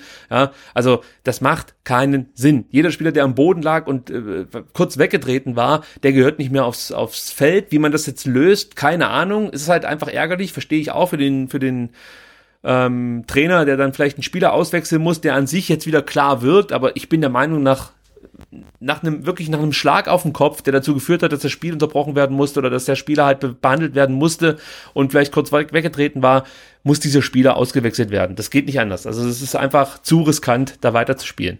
Und ähm, ja, ich hoffe, dass es da in der Richtung irgendwann eine Entwicklung gibt, dass man vielleicht der medizinischen Abteilung, aber auch den Trainern die Möglichkeit gibt, ja, mit einem Zusatzwechsel oder so dann ähm, darauf reagieren zu können. Wobei, dann wird es natürlich wieder so Situationen geben, dass irgendwelche Spieler plötzlich Kopfverletzungen vortäuschen oder sowas. Ja, es ist nicht wahr, leicht, ja. es ist nicht leicht, das verstehe ich schon. Aber ja. Die Gesundheit geht Nee, aber da muss halt irgendjemand geben, nochmal, der sagt, ne, also wenn jetzt äh, dann, dann schon den Videoschiri eingewechselt haben, dann muss es vielleicht noch einen Medical ähm, ja. Assistant Referee geben und der sagt, hey, Spieler mit der Nummer 9, der muss ausgewechselt werden. Punkt aus, Schluss, der muss raus, ne? Ist auch ähm, ein guter um ihn selbst zu schützen. Also ich, ich, weiß nicht, wo ich das gehört habe, äh, im Zweifel immer im Rasenfunk, äh, die Überlegung, dass man praktisch keine Vereinsärzte äh, am Platz hat, sondern dass das ähm, ja einfach Verbandsärzte oder so, ja klar. ja, also halt. vom, vom, vom, von der DFL oder vom DFB Mhm. gestellte Ärzte sind, die dann äh, vor Ort sind und natürlich dann die weiterführenden äh, Untersuchungen, die werden natürlich dann schon von Vereinsärzten äh, gemacht, aber wenn es darum geht, jetzt einfach sag mal, die erste Diagnose auf dem Feld zu stellen, sind dann eben Sportmediziner, die für DFB oder DFL, ähm, je nachdem, weiß ich jetzt nicht, wie man das lösen müsste, ähm, ja, äh, arbeiten, die treffen dann die ersten Diagnosen. Das könnte natürlich dazu beitragen, dass man das jetzt nicht so leicht faken kann. Wobei, wenn jemand zu dir kommt und sagt, hey, mir ist schwindlig, mir ist schlecht, Genau. dann hast du alle ich weiß nicht mehr, wie ich Symptome heiße und wie alt ich bin. Klar, Ja, gut, aber es ist ja immer so, aber trotzdem ist da, Es muss äh, was gibt's da noch äh, viel, viel ähm, Aufholbedarf ähm, Ja. im Fußballbusiness. Eins muss ich noch kurz ansprechen und zwar ist das äh, nochmal Atakan Karasor, den äh, lassen wir hier nicht aus. Mir ist jetzt aufgefallen äh, im, Spiel gegen Wien Wiesbaden, dass man ihn so ein bisschen als Schwachpunkt ausgemacht hat. Erinnere dich mal, es gab, äh, glaube ich, das Spiel gegen Kräuter Fürth, als Insua derjenige war, der immer wieder, ähm, ja, dem wurde immer der Ball gelassen und der wurde dann angelaufen, weil man wusste, okay, da kommt eh nur Scheiße bei raus. Ich bring's jetzt mal auf den Punkt. Und äh, gegen Wien Wiesbaden konnte man sehen, dass sobald Karasor den Ball hatte, äh, eben ein, ein Wiesbadener Spieler sofort auf den raufmarschiert ist und somit natürlich dann diese überhasteten Aktionen erzwungen hat und eben Fehler. Und ich glaube, auf einer Linksverteidigerposition kannst du dir das Ganze mal erlauben, dass dann vielleicht ein Spieler als Schwachstelle ausgemacht wird und ähm, der, der verteidigt nach hinten dann vielleicht noch ganz gut und kriegt so irgendwie einen Griff. Aber auf der Sechser-Position ist es schon äußerst riskant, wenn plötzlich dein Gegner sagt, hier, da können wir attackieren äh, und dann erobern sie den Ball, beziehungsweise Karasor spielt äh, einen schlechten Pass auf seinen äh, Mitspieler und man kann den ablaufen, wie auch immer. Also auch da hätte ich, glaube ich, ein besseres Gefühl, wenn gegen Kiel äh, Mangala auf der Position Aber spielen würde. gegen Kiel. Gerade gegen Kiel. Ausgerechnet. Aber, aber das heißt ja, wenn die, wenn die Wien Wiesbadener ähm, Karaso als Schwachstelle ausgemacht haben, das heißt auch, äh, Rüdiger Rehm ist auf Twitter, oder? Das, da gehe ich von aus. Also, also. Rüdiger Rehm ist ja schon so ein, so ein Unikat auch. Also das ist so ein typischer Zweitligatrainer, finde ich. Ja, einfach so Trainer, die du in, in der in, in, Bundesliga in nicht siehst. Bielefeld dann ähm, auch ähm, grandios scheitern sehen, da war er ja nicht wirklich lange. Auch Nee, nicht viel qualitativ. Vorschusslorbeeren hingegangen. Aber das sind so Trainer, die, die vermisse ich, so Typen, die vermisse ich in der Bundesliga einfach. Da hast du halt jetzt so Nagelsmänner, so, Entschu- Entschuldigung, ich sag's einfach, wie es ist, so Lackaffen, die brauche ich halt nicht. Ja. Nee, es ist halt so. Also ich Danke, brauche ja, halt so jemanden ja. nicht. Und äh, Nee. ich mag auch jetzt Christian Streich, ein reines Unikat, der Kulttrainer. Ja, Cool-Trainer am Arsch. Der weiß natürlich auch, wie er, äh, ne, der weiß dann natürlich auch, wie er es machen muss. Also könnte man nicht sagen, ja. dass der jeden Tag Und die Journalisten wei- wissen auch, wie sie es machen müssen, ja. Genau so sieht's aus. Aber Rüdiger Rehm, ja, der macht da nichts Spektakuläres. Das, der wirkt so ein Stück weit wie so ein typischer Oberliga- oder Landesliga-Trainer da an der Seite. Vielleicht, keine Ahnung, ist er vielleicht auch nicht viel besser als manch Oberliga-Trainer, aber mir gefällt das, wenn so, wenn so, so Typen, so typische Zweitligatrainer da an der Seite stehen und ihr Ding durchziehen und ein Stück weit gönne ich es ihm dann auch, ja. Also es ist ja auch jemand, der hier aus der Region kommt, Sonnenhof Groß Asbach, ähm, war er erfolgreicher Trainer, bei Reutling hat er gespielt, also das ist ja schon jemand, der äh, einfach hier zur Region so ein Stück weit gehört und ich freue mich, wenn er jetzt, sag mal, mit Wien Wiesbaden äh, zumindest nicht direkt wieder runtergeht. Das würde ich Nee, und, und vor allen Dingen, nee, er steigt halt mit Wien Wiesbaden auf und verliert dann die ersten sieben Spiele irgendwie, oder nee, er hat es nicht alle verloren. Gegen Bochum haben sie ja 3 zu 0 zur Halbzeit geführt, dann noch 3 zu 3 gespielt. Aber er wäre vermutlich überall anders schon weg gewesen und sie halten dann ihm fest und dann gewinnt er gegen Kiel und gewinnt jetzt in, in, in Stuttgart, ist nicht mehr letzter, sondern vorletzter, aber irgendwie auch irgendwie nett, dass halt an ihm festhalten und ähm, ja, eigentlich so wenn man nicht gerade VfB-Fan wäre und diese drei Punkte vom Freitag ganz arg verbinden würde, wäre es dann schon eine ganz nette Story eigentlich. Also ich werfe ja gleich schon mal ein, ab und zu gibt's beim Sebastian leichte Aussetzer, ihr habt es wahrscheinlich schon gehört. Wir wissen Aber hoffentlich nur Ton, nur tontechnisch. Ja, nicht, nur tontechnisch So ab und zu mal so oder äh, so, so, so Kn Knacksgeräusche drin. Wir haben uns die neueste Studio-Link-Version besorgt. Äh, da wurde uns von Studio-Link versprochen, dass genau diese Aussetzer ähm, dann nicht mehr äh, zu hören sein werden. Genau, wir haben jetzt von 1904, das ist die Schalke-Edition, ähm, abgegradet auf 1909, jetzt die, die Dortmund-Edition. Ja, Mentalität ähm, fehlt da in der Version. Ja, da fehlt, fehlt Mentalität irgendwie. Und äh, noch so das letzte, letzte Quäntchen ähm, äh, Tonqualität. Ja, also ich hoffe, ihr nehmt uns das nicht übel. Insgesamt hört sich trotzdem besser an als Skype. Aber auch hier vielleicht mal ganz kurz der Aufruf, ähm, wer sich jetzt besonders gestört fühlt durch dieses Knacksen, der kann uns gerne auf Twitter at VfBSTR schreiben, dass wir in Zukunft wieder Skype nutzen sollen. Also wir sind da natürlich bereit für euch, das geringere Übel zu wählen. Wenn ihr sagt, äh, lieber ein bisschen schlechtere Tonqualität, dafür keine Aussetzer, dann machen wir das. Aber wenn ihr sagt, nee, komm, drei, vier Mal knacksen, von mir ist auch achtmal in der Folge, damit kann ich leben, dann bleiben wir hier bei Studio Link. Aber äh, es liegt an der Software und nicht an uns. Können wir an der Stelle. Genau. Und, und, und noch sicherer wäre, als wenn ihr ganz sicher gehen wollt, dann schreibt ihr uns nicht, dass wir auf Skype zurückgehen wollt, sondern ihr geht auf ähm, Patreon und, und, und spendet da so viel Geld, dass Ricky und ich am Montag nicht mehr arbeiten gehen müssen. Und dann nehmen wir halt einfach vor Ort auf. Ne? Das ist dann das total easy und dann gibt's halt keinerlei Aussetzer, garantiert keinen Aussetzer. Wir nehmen das einfach an einem Ort auf und dann geht's ins Netz und das wird dann ähm, perfekt. Aber wir müssten uns halt dann ähm, montags irgendwie frei nehmen. Mir wurde gestern in der Untertürkheimer Kurve eine Loge angeboten, Sebastian. Okay. Denn da sind die Preise etwas günstiger als auf der Haupttribüne. Äh, Haupttribüne Loge kostet mindestens 100.000 Euro. Also der Platz kostet 10.000 Euro, aber man muss mindestens 10 Plätze buchen. So. Okay. Und ähm, mir wurde dann gesagt, aber auf der unter Türkheimer kostet es nur 7.500 pro Person. Auch da sind 10 Plätze äh, das Minimum, was man anmieten muss. Das wären dann 75.000 Euro. Aber, aber das dann für eine für eine Saison. Eine Saison und wir könnten jederzeit rein. Okay. Ja, und da wurde auch gesagt, äh, wenn ihr uns rechtzeitig Bescheid gebt, dann machen wir auch ein bisschen Ko Kaffee oder Kuchen oder sowas wir wollten. Da habe ich gedacht, na, also das klingt ja nach einem Deal.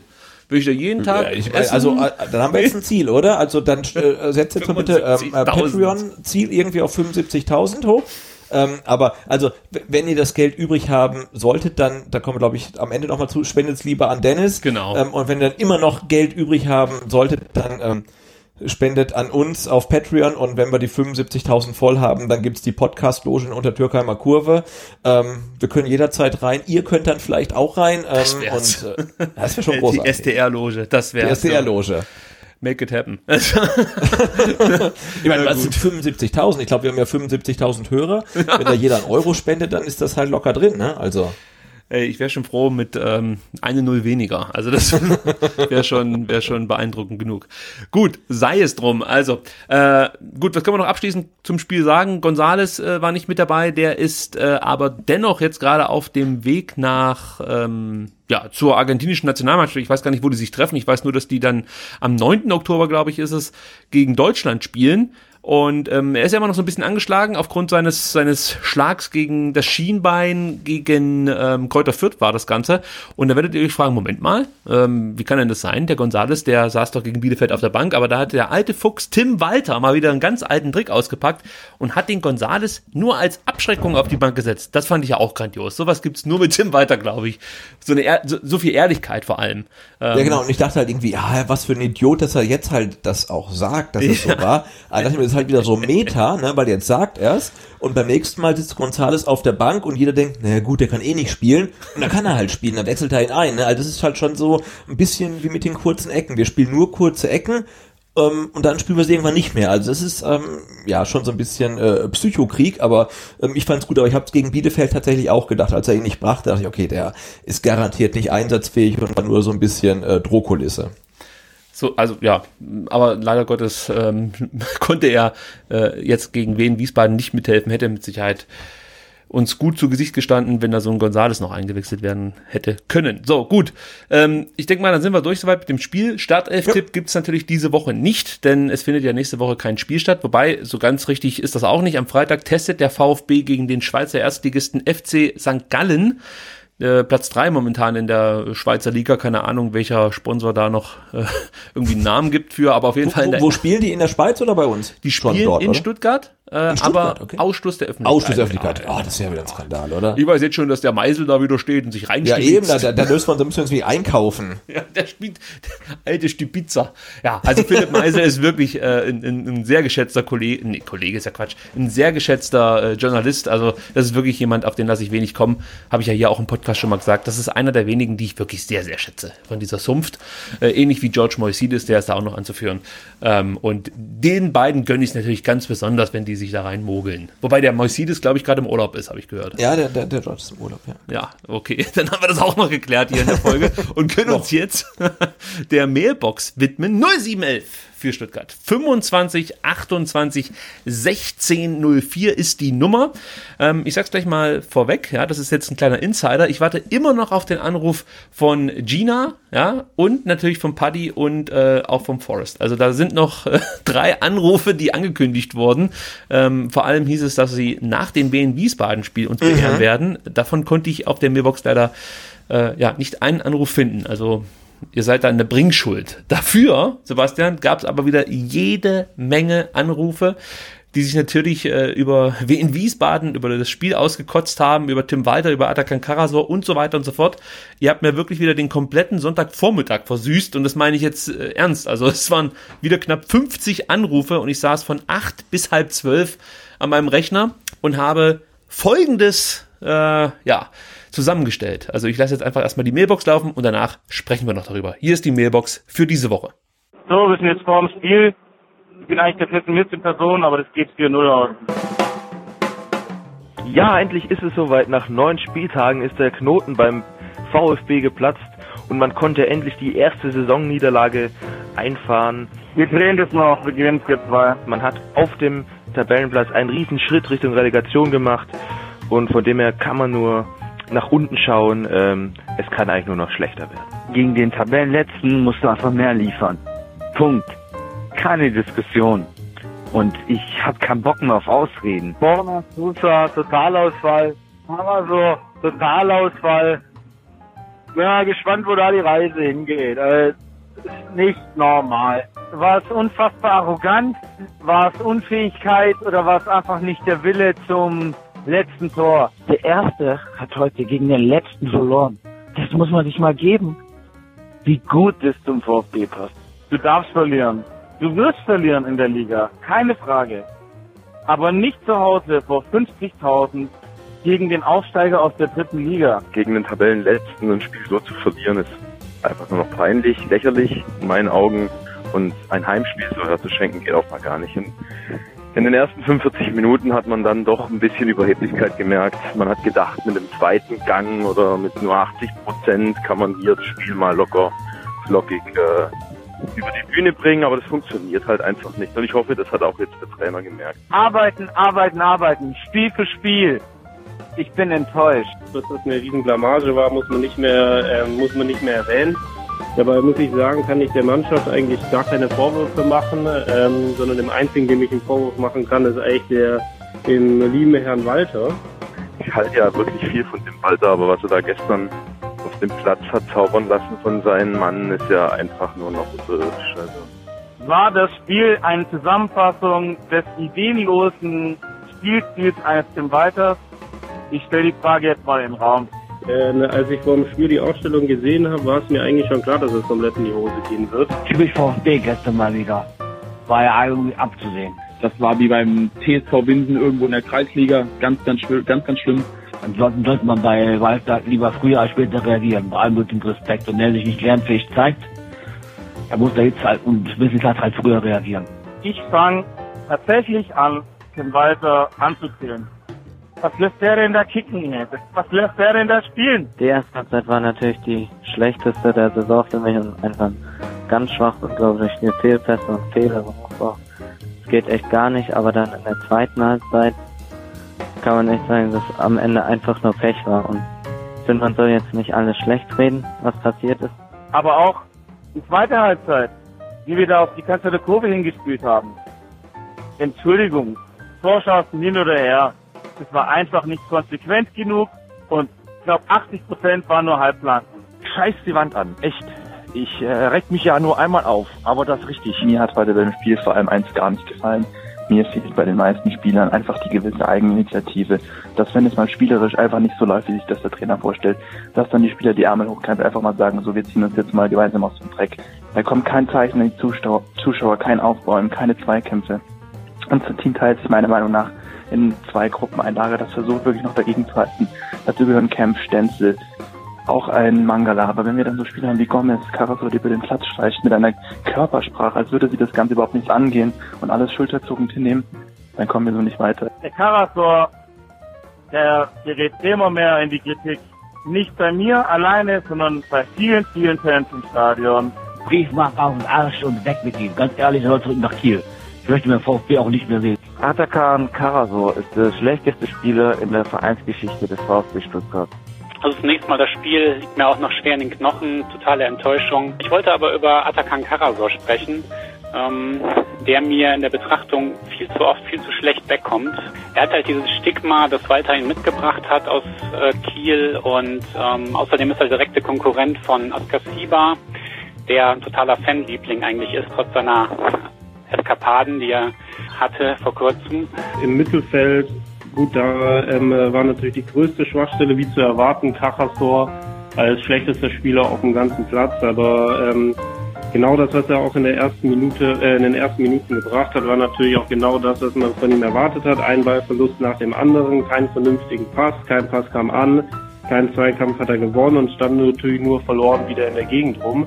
Der Cannstatter Block hat Karasor zum Beispiel bescheinigt, dass er kaum einen Pass an den Mann gebracht hätte in der ersten Halbzeit und so weiter. Das sehe ich hier bei weitem nicht. Dann gibt es noch Kriterien, die etwas subjektiver sind. Zum Beispiel wird ähm, Karasor öfter vorgeworfen, dass er zu viel quer spielt, zu wenig vertikal spielt. Ich bin aber der Meinung, dass ähm, in diesem Sechserraum es durchaus in Ordnung ist, wenn man das Spiel in der Breite auch ein bisschen öffnet. Also das, das Querspielen, das sieht man auch bei anderen Spielern, die diesen Raum bespielen. Und unser Problem ist oft, diesen, den Ball eben vor die 16er, vor den 16er Raum zu bekommen. Und da ist es halt super schwer, einfach einen Pass durchzustecken. Und das ist ein bisschen unser Problem. Und das ist auch der Grund, warum Kara so öfter quer spielt, was einfach seine Aufgabe ist. Ich wollte anrufen, weil ich mich mal ein bisschen auskotzen möchte. Äh, und zwar eigentlich nicht so direkt über das Spiel gegen Wien Wiesbaden. Natürlich war das scheiße und natürlich äh, war es mit Abstand vielleicht, wobei mit Abstand nicht, aber die schlechteste Saisonleistung vielleicht. Ähm, allerdings, was mir noch viel mehr gegen den Strich ging, ist, dass schon vor dem Halbzeitpfiff schon die ersten Leute gepfiffen haben und früher aus dem Stadion raus sind und so, also ey Freunde, reißt euch mal zusammen, wir sind Tabellenführer. Wir haben bisher kein Spiel verloren und dann beim ersten Rückstand irgendwie die Mannschaft in Grund und Boden zu pfeifen, auch wenn die Spielweise einem nicht passt, finde ich unter aller Sau. Also Leute, habt euch mal bitte ein bisschen besser im Griff. Ich bin ja wirklich keiner, der sich ähm, grundlos aufregt oder frühzeitig schon alles in Frage stellt, aber ich habe jetzt gemerkt, in den letzten Heimspielen haben wir hier eine sukzessive Verschlechterung erlebt und ähm, ich hoffe, dass sich das nicht zu einem negativen Trend jetzt auswirkt. Und zwar bin ich dermaßen angepisst, nicht wegen der schlechten Leistung, sondern von unseren Fans auf der Haupttribüne, das wir gehen gerade. Die meinen, wenn man Tabellenführer ist, ihre Mannschaft, wenn sie eine schlechte Halbzeit spielt, also natürlich wäre die Halbzeit unterirdisch, aber wenn man eine schlechte Halbzeit spielt, sie auszupfeifen, das geht meiner Meinung nach gar nicht. Wir sind Tabellenführer, auch wenn wir jetzt nicht jedes Spiel wie der FC Barcelona gespielt haben, zu seinen besten Tiki-Taka-Zeiten, muss dann seine Mannschaft nicht nach einer Halbzeit auspfeifen. Das ist für mich ab, abnormal, ekelhaft. Ich finde immer noch so scheiße. Wie kann das denn sein? Ey, wir sind Tabellenerster, spielen gegen den Tabellenletzten und die ganze Zeit heißt vorher, ja, wir wollen den Gegner nicht unterschätzen, dann spielen wir so eine Kacke zusammen. Das geht doch nicht. Ein Weg auf Einsteller. Solche Aussagen wird da weiter nur durch die Gegner selber äh, stärker. Alter, Fußball ist doch beschissen. Wie viel Glück kann man als Wiesbaden eigentlich haben? Das ist ja abartig. Normalerweise muss der VfB am Ende, auch wenn es ein Scheißspiel ist, mit 10-0 irgendwie da rausgegangen. Und dann machen sie am Schluss nur noch Druck und treffen nichts außer Pfosten, Latte und die sieben Gegenspieler, die auf der Linie stehen. Man muss die Bude mal reinmachen. Es stand immer einer auf der Linie. Solche Spiele gibt's. Wir könnten kotzen, wie das Spiel gelaufen ist. Aber es ist verdient für Wien Wiesbaden. Wir, wir haben jetzt genug Zeit, uns zu ärgern, Länderspielpause und dann denke ich, holen wir uns die nächsten drei Punkte halt auswärts. Ich wollte eigentlich jetzt nur mal hören, was es dann so langsam mal für Konsequenzen für dieses absolut furchtbare Orakel Olaf gibt. Ich finde so langsam ähm, ist es ja nicht mehr tragbar, der da für Mist zusammen orakelt. Ich bin nicht immer mit euch einer Meinung, aber das muss auch so sein, finde ich. Wir dürfen nicht immer das gleiche Horn sagen, alle.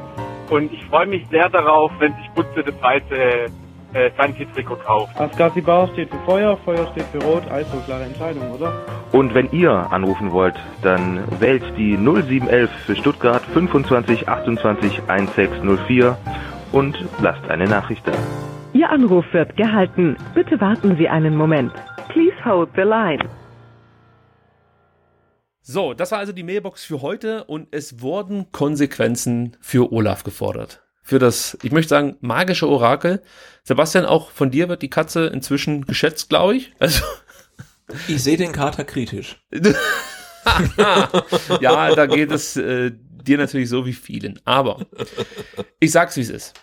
In dem Fall muss ich den Kater in Schutz nehmen. Es war so, dass äh, er natürlich auch gemerkt hat, dass die, die Timeline, die komplette Twitter-Gefolgschaft, Facebook, Instagram schon ein bisschen nervös werden, wenn er nicht für den VfB, ähm, ja, ich sag mal, orakelt. Ja, also das wirst du dich, kannst dich wahrscheinlich auch noch dran erinnern. Er hat Mhm. einmal für Aue orakelt und dann hieß es im Anschluss, ja, äh, das kann ja wohl nicht wahr sein. Die Katze, die, die, die müsste man mehr oder weniger, ja, äh, entsorgen. Ich bring's mal auf den Genau. Punkt. Verräterkatze, ja. so, äh, und, und das bleibt natürlich bei so einem sensiblen Tier einfach nicht aus, dass er sich dann äh, Gedanken macht und dann vielleicht auch mal gegen seine Intuition handelt. Und ich finde, er hat uns allen, ja, einen Moment ähm, der Nachdacht geliefert, als er nach rechts schaute. Nicht nur einmal, nein, zweimal. Und das war seine Art und Weise zu sagen, ich esse zwar jetzt gerade vom Stuttgart-Teller und natürlich schießen die ein Tor, aber Wien Wiesbaden macht zwei. Und da muss ich sagen, an der Stelle, okay, Hut ab ja, ja. vor diesen Orakelfähigkeiten. 11 und 0, das ist wirklich unglaublich. Diese Katze verblüfft mich jedes Mal aufs Neue. Ich, ich, ich saß da wirklich davor, als ich das aufgenommen habe und dachte so, was will er mir damit sagen? Weil natürlich ist keine Handlung, die Olaf irgendwie angeht, äh, äh, zufällig. Nein, es ist alles ein bewusstes Verhalten, was er an den Tag legt.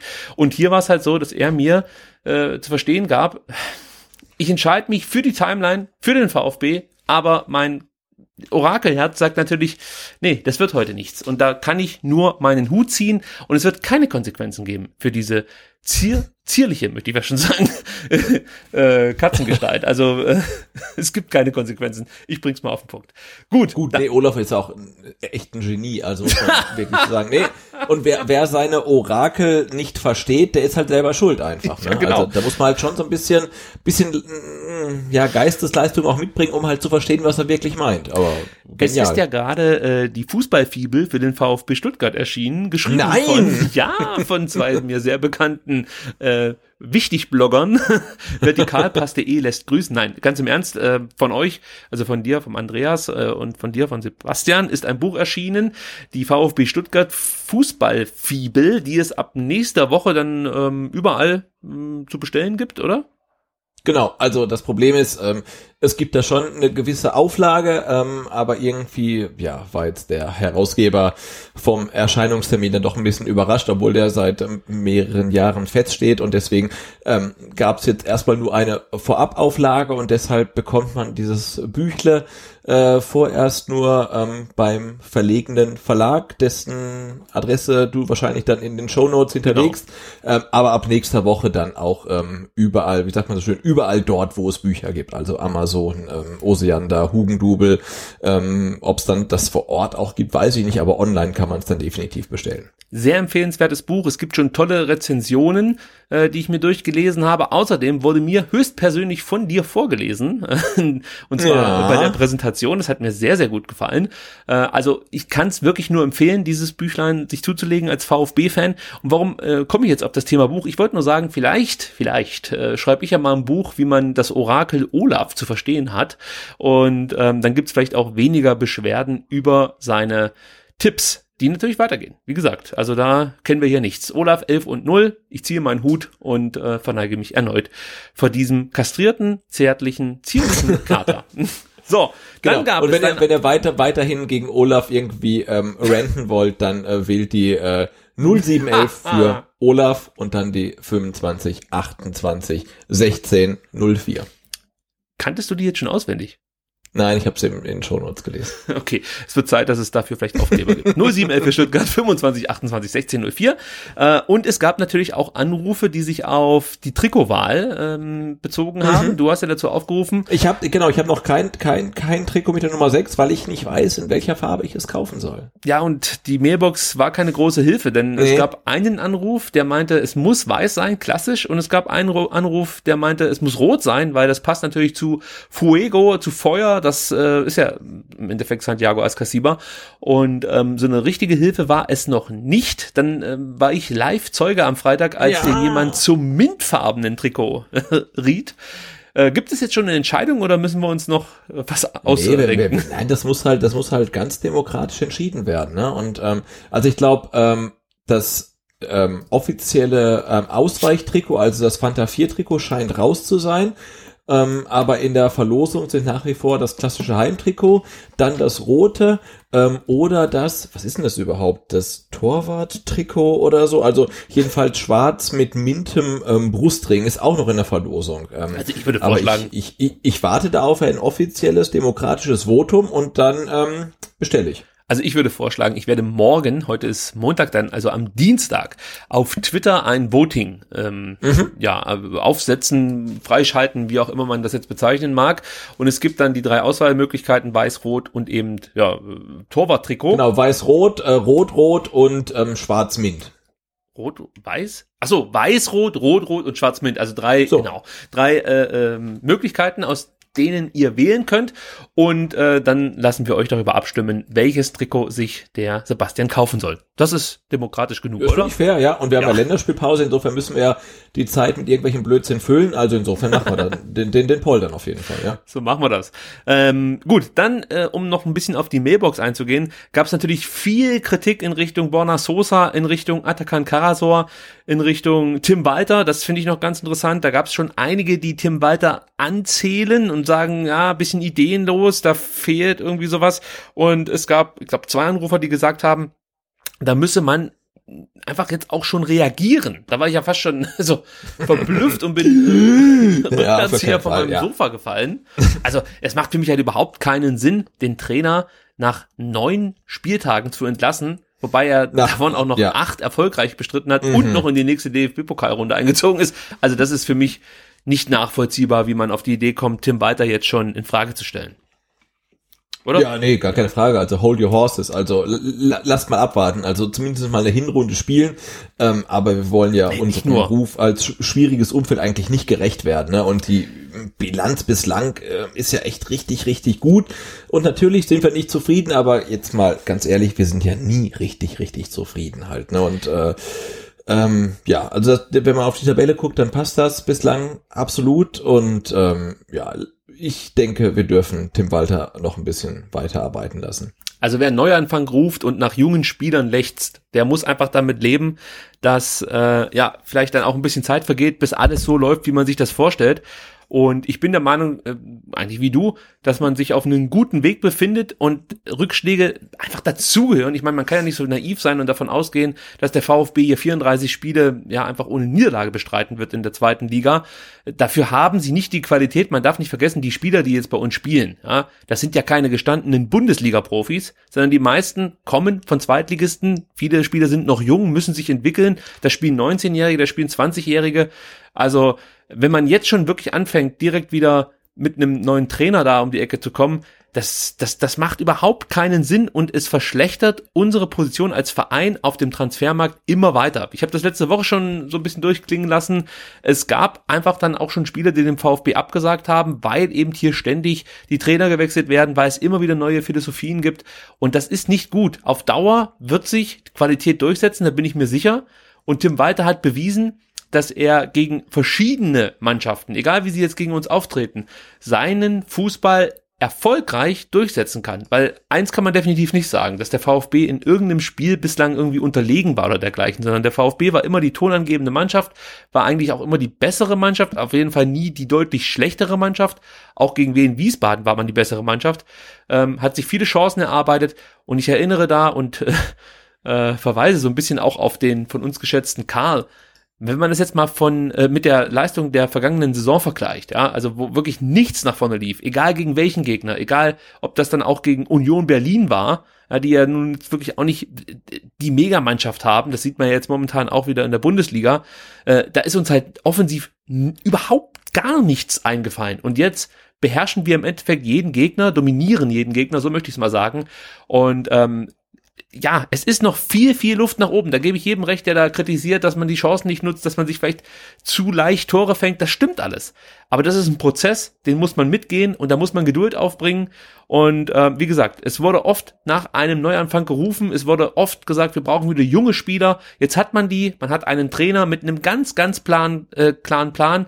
Da steht ein Konzept dahinter. Auch das wurde immer wieder gefordert, dass man nicht irgendwie so Pfeifen an die Seite, Seitenlinie setzt, äh, die, die mehr oder weniger einfach da so nur nach 15 Trainer Besteck auspacken und ähm, nach vier Spieltagen nicht mehr genau wissen, was sie jetzt als nächstes mit der Mannschaft anfangen sollen. All das ist momentan nicht der Fall. Hier steht ein Trainer mit einem klaren Plan, an der Seitenlinie. Eine Mannschaft, die enorm viel Potenzial hat, ja, noch keine Qualität, gar keine Frage, aber Potenzial. Und das kann sich eben zu äh, Qualität entwickeln, aber das braucht halt Zeit. Das geht nicht in drei, vier Spielen. Und ähm, ja, ich, ich hoffe einfach, dass äh, der ein oder andere da ein bisschen zur Besinnung kommt und ähm, dem Trainer und die Mannschaft die nötige Zeit gibt. Und äh, für mich ist es auch nicht übrigens nur ein halbes Jahr, weil du das gerade gesagt hast, sondern von mir ist auch ein Jahr. Natürlich will ich aufsteigen, aber du kannst nicht nach wenigen Monaten sagen, so, jetzt, jetzt fangen wir nochmal neu an. Das, das geht nicht, nee. Nee, ne, aber du könntest halt nach einem halben Jahr, wenn es halt total verheerend läuft, sagen, so geht's nicht weiter. Aber ja. das kann man auch jetzt schon sagen. Also Tim Walter wird nicht ähm, der Tradition vieler VfB-Trainer folgen, ähm, die im Herbst entlassen werden, weil dafür läuft's halt viel zu gut und ähm, es sind ja viel zu große Hoffnungen mit ihm ähm, kombiniert und man ja glaubt halt wirklich schon, dass da was entstehen kann. Und nochmal kurz ähm, Stichwort ähm, Karl, er ist ja wirklich so äh, ähm, ein bisschen zu unserem Lieblings-Mailboxer geworden, aber er hat halt leider erst heute angerufen, deswegen konnte er nicht mehr in den äh, Mailbox-Mix ähm, reinfinden. Ähm, aber das möchte ich kurz erwähnen. Auch er war mit dem Spiel ähm, gegen Wien Wiesbaden auch ähm, überhaupt gar nicht zufrieden. Und das heißt ja schon was. Also äh, Karl, oh, uns das äh, wollte ich sagen, also ne?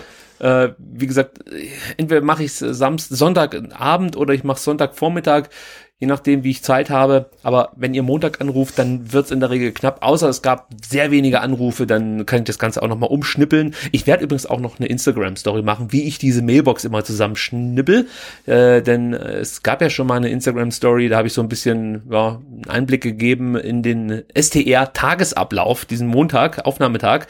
Und ähm, sowas ähnliches habe ich jetzt auch noch mit der Mailbox vor. Also dann könnt ihr mal sehen, wie das so abläuft und wie in Anführungsstrichen aufwendig das Ganze ist. Ähm, Vielleicht bin ich auch einfach nur zu blöd, mir keine einfachere Möglichkeit suchen zu können, aber ähm, so mache ich es halt. Ich zeige es euch dann mal irgendwann. So, genau, und, und, und, und, zu Weihnachten kommt dann die ähm, SDR äh, ja. Mailbox Only Edition, Edition mit äh, nur unveröffentlichten Anf äh, Anrufen. ähm, zwei Stunden lang. Ähm, die will keiner hören. Also ja. die Anrufer, die es nicht in die Mailbox schaffen, und das sind vielleicht höchstens fünf bislang gewesen, weil mir gelingt es wirklich Woche für Woche, jeden Anrufer und wenn es dann nur drei Sätze sind oder drei Worte, von mir aus auch nur, äh, irgendwie hier mit rein zu, rein zu basteln.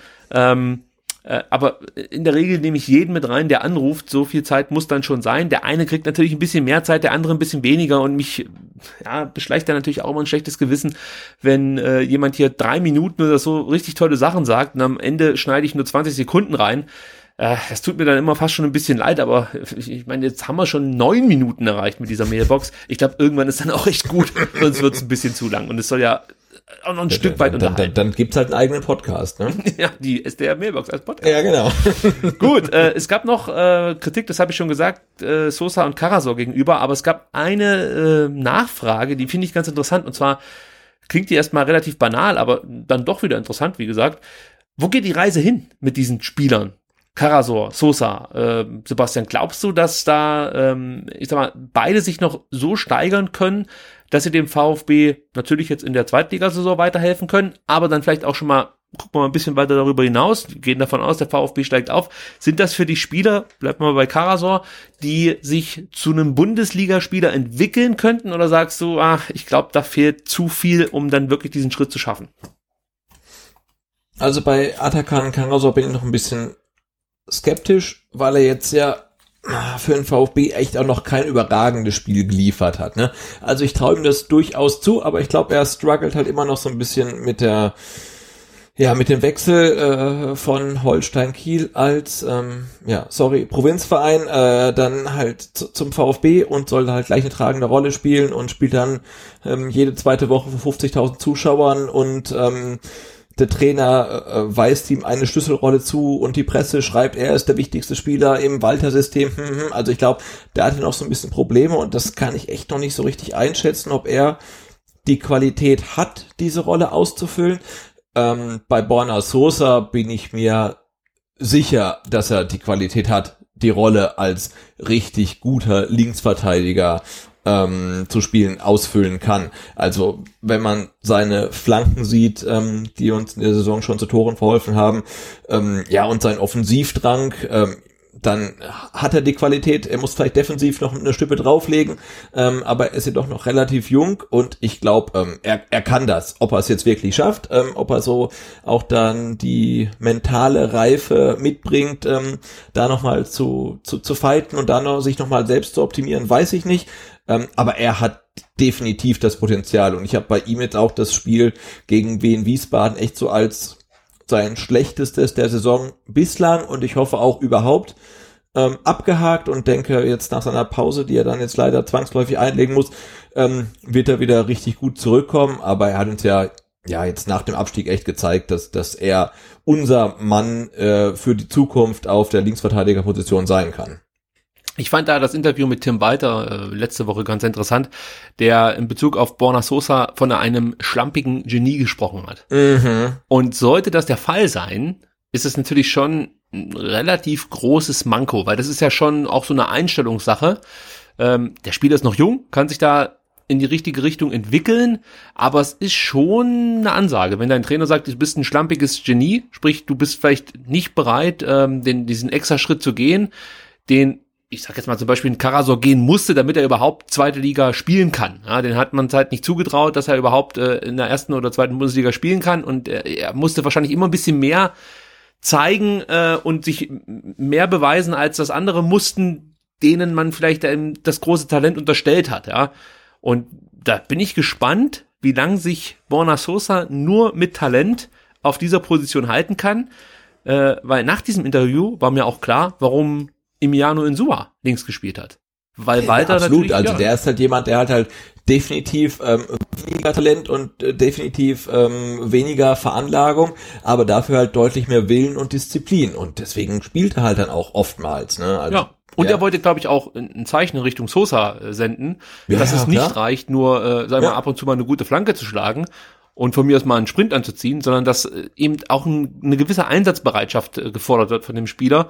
Und wie du halt sagst, dann äh, mentalitätsmäßig, ja, ich mag es ja nicht so sehr, aber es ist ja trotzdem, ist ja trotzdem schon ein Attribut, das man an den Tag legen sollte, sprich Einsatz äh, und, und, und Kampfbereitschaft, so nenne ich es mal relativ martialisch, ähm, die fehlt dann hier und da vielleicht mal so ein bisschen einem Borna Sosa. Also die Entwicklung muss er nehmen und bei Karasor, ja, bin ich auch äußerst skeptisch. Ich möchte aber noch ganz kurz äh, das aufgreifen, was auch in der Mailbox gesagt wurde, nämlich, dass Walter ihn aus Kiel hier mit herbringen wollte. Das ist Quatsch, das muss man endlich mal, ich weiß nicht, Ja, ein Mythos. Genau, das muss man endlich mal durch die verschiedenen Fankreise hier durch, durchknallen. Genau, Es- Karasor hat Walter mit nach Stuttgart. so sieht's gebracht. aus. Der So. VfB, Misslintat und Hitzesberger waren von Karasor überzeugt und wollten ihn verpflichten und sind dabei auf Tim Walter gestoßen, der damals natürlich Trainer von Holstein Kiel war und dachten sich, Mensch, also das passt ja eigentlich ganz gut, dann nehmen wir den gleich noch mit dazu. Aber Karasor wäre sehr wahrscheinlich beim VfB gelandet, unabhängig davon, ob Tim Walter hier Trainer geworden wäre oder nicht. Also äh, das muss man so ein bisschen mal entkräften. Das ist ein Mythos. So, dann ähm, könnte man vielleicht auch sagen, ein Mythos ist, dass der VfB äh, arrogant und unfähig war gegen Wien Wiesbaden.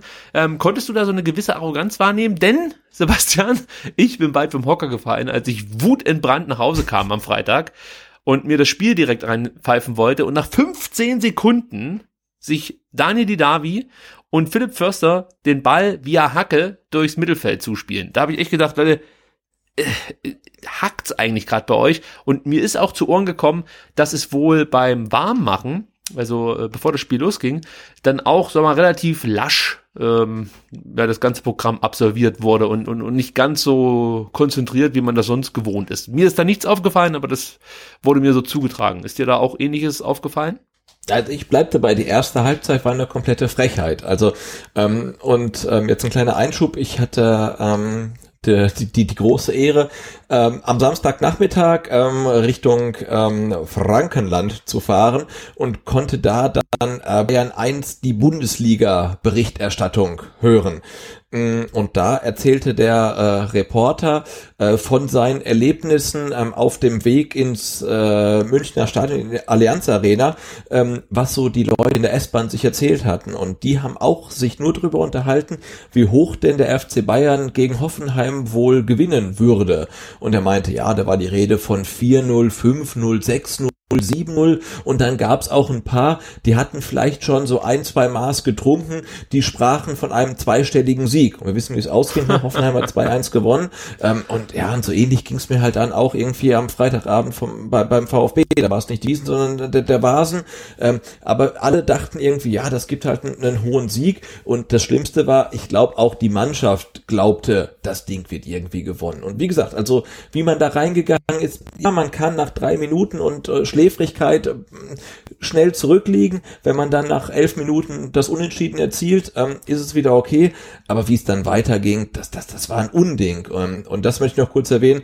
Ich fand es auch ähm, relativ beeindruckend, wie mh, das Stadion und vor allen Dingen auch die Cannstatter Kurve auf das 0 zu 1 reagierte, nämlich irgendwie gar nicht. Ne? Also es war kurz still, alle haben sich geschüttelt und dachten, okay, da müssen wir halt zwei schießen, um zu gewinnen. Aber es wurde ja nicht gepfiffen, es wurde nicht gemurrt. Man hat gedacht, okay, war irgendwie ein Betriebsunfall und jetzt geht's halt richtig los. Und dann so nach elf Minuten, ähm, Al erzielte das 1 zu 1, dachte man, okay, und jetzt geht's halt richtig los und wir gewinnen das Ding halt noch. Und dann ging's halt so schläfrig weiter und das, ähm, ja, ich fand's relativ furchtbar. Davor, dafür wurde aber nach Abpfiff reagiert, zumindest in der Cannstatter Kurve, währenddem sich große Teile der Haupttribüne und der Mhm. Kirchertribüne da wirklich mit, mit, mit unsäglichen Kommentaren, Pfiffen und so hervorgetan haben. Wirklich, das war zeitweise widerlich. Ich kann es gar nicht anders sagen. Es Ja, war einfach absolut. so unerträglich. Äh, gehen hier Props raus an die Cannstatter Kurve, die die Mannschaft unterstützt haben. Die haben bemerkt, okay, die haben in der zweiten Halbzeit alles versucht, ja, und haben sie danach äh, unterstützt, haben sie äh, ja mit mit mit heißblütigen Gesängen verabschiedet und das fand ich war eine ganz ganz große Geste äh, auch an den ein oder anderen äh, Journalisten, der ja immer wieder den sogenannten Ultras beziehungsweise den ähm, ja, Fans in der Cannstatter Kurve so ein bisschen unterschieben möchte, dass sie vielleicht nicht ganz so gesittet sind und nicht Du so meinst gute die, die, Manieren die haben. Schallklauenden, also die, die Drogensüchtigen, Genau. die ähm, Kindern die Schals klauen. Vergewaltiger und was weiß ich, was das Ja, alles ja, sind. Ja, also äh, da hat man jetzt mal gesehen, wer da offensichtlich gefühlsmäßig, äh, oder sagen wir mal so, äh, wie kann ich das am besten ausdrücken, wer da ein besseres Gespür hat für die eigene Mannschaft. Ich glaube, das war dann eher in der Cannstatter Kurve der Fall. Gut, ja, äh, also wie gesagt, die Mannschaft ging nach Abpfiff vor die Kurve, wurde nicht ausgepfiffen, sondern beklatscht, äh, weil man wirklich honorierte, äh, was ähm, das Team in der zweiten Halbzeit geleistet hatte, dann leider ohne Abschlussglück. Ähm, aber ich glaube, da hat man in der Kurve dann einen deutlich ähm, besseren Blick auf das große Ganze, als man das dann vielleicht ähm, auf der Haupt- oder der Gegentribüne hat. Also du hast es schon angesprochen, schlechteste Halbzeit. Das wurde natürlich auch auf der Mailbox der Mannschaft so attestiert. Ähm, außerdem gab es die Unterstellung, möchte ich sagen, es gibt immer nur Halbfeldflanken, die nicht ankommen. Falsch, kann ich an der Stelle sagen. Es gibt überhaupt nicht immer nur äh, Halbfeldflanken, sondern auch eine Menge guter Pässe. Äh, muss man einfach so sagen. 828 Pässe, das ist eine Menge und 90 Prozent davon kamen an. Auch das ist ein grandioser Wert und das ist nicht nur irgendwie in der eigenen Hälfte Ball hin und her schieben. Klar, da kommen natürlich knapp 100 Prozent aller Pässe an, aber auch in der gegnerischen Hälfte Passquote 85 Prozent, das ist schon sehr, sehr stark. Dazu 30 geschlagene Flanken, 40 Prozent davon kamen an. Also das ist äh, immer noch natürlich kein grandioser Wert, aber es ist auf jeden Fall schon deutlich besser, als wir das in der Saison gesehen haben. Und äh, es gab genügend gut geschlagene Flanken. Natürlich gibt es auch Halbfeldflanken, aber die sind dann und wann auch mal ein probates Mittel. Also wenn ich halt Ich habe ja bei 25 Borna Sosa gesehen, wenn der gute Halbfeldflanken Ja. schlägt, dann äh, sind die halt mehr wert als eine schlecht geschlagene Flanke von der Grundlinie, weil wenn das Timing halt passt, dann ist es halt einfach wahnsinnig gefährlich. gerade mit diesen zwei langen Jungs da vorne drin. Und was ich noch sagen wollte, wenn du halt 25 Mal deine Flanke reinballerst und die bringt nichts und dann entscheidet sich halt von mir aus ein Borna Sosa oder wer auch immer dazu, äh, schon vorher mal äh, ja eine scharfe Flanke vors Tor zu bringen, ja, das, das, das muss halt einfach drin sein. Das ist ganz normal und das gehört halt einfach auch dazu. Die Mannschaft hat halt alles versucht, um irgendwie die, die Bude zu machen. Und ähm, am Ende hat es dann nicht gereicht und äh, wir haben ja den Grund ausgemacht. Es lag vor allem an der an der sehr sehr schwachen ersten Halbzeit und äh, dann möchte ich nochmal Mario Gomez erwähnen, der als Stürmer so nicht anwesend war. Aber das äh, soll ein Kritik hier jetzt reichen in Richtung Mario Gomez. Dann wurde auch noch angesprochen, dass so ein bisschen die Eigeninitiative dem einen oder anderen fehlt. Äh, da wurde natürlich auch das Thema Körpersprache äh, im selben Kontext genannt. Gomez, Carason sind die zwei Spieler, die da immer genannt wurden, ähm, die eben ja nicht die Körpersprache an den Tag legen, wie zum Beispiel in Santiago Ascasiba. Ähm, nehmen wir jetzt einfach nochmal kurz die erste Halbzeit. Bist du da auch der Meinung, dass da von der Mannschaft, unabhängig jetzt vom Trainer, einfach ein klares Zeichen äh, vielleicht auch an die Ränge gesendet werden muss. Also weiß jetzt nicht, wie man das machen sollte. Normal kennt man das ja.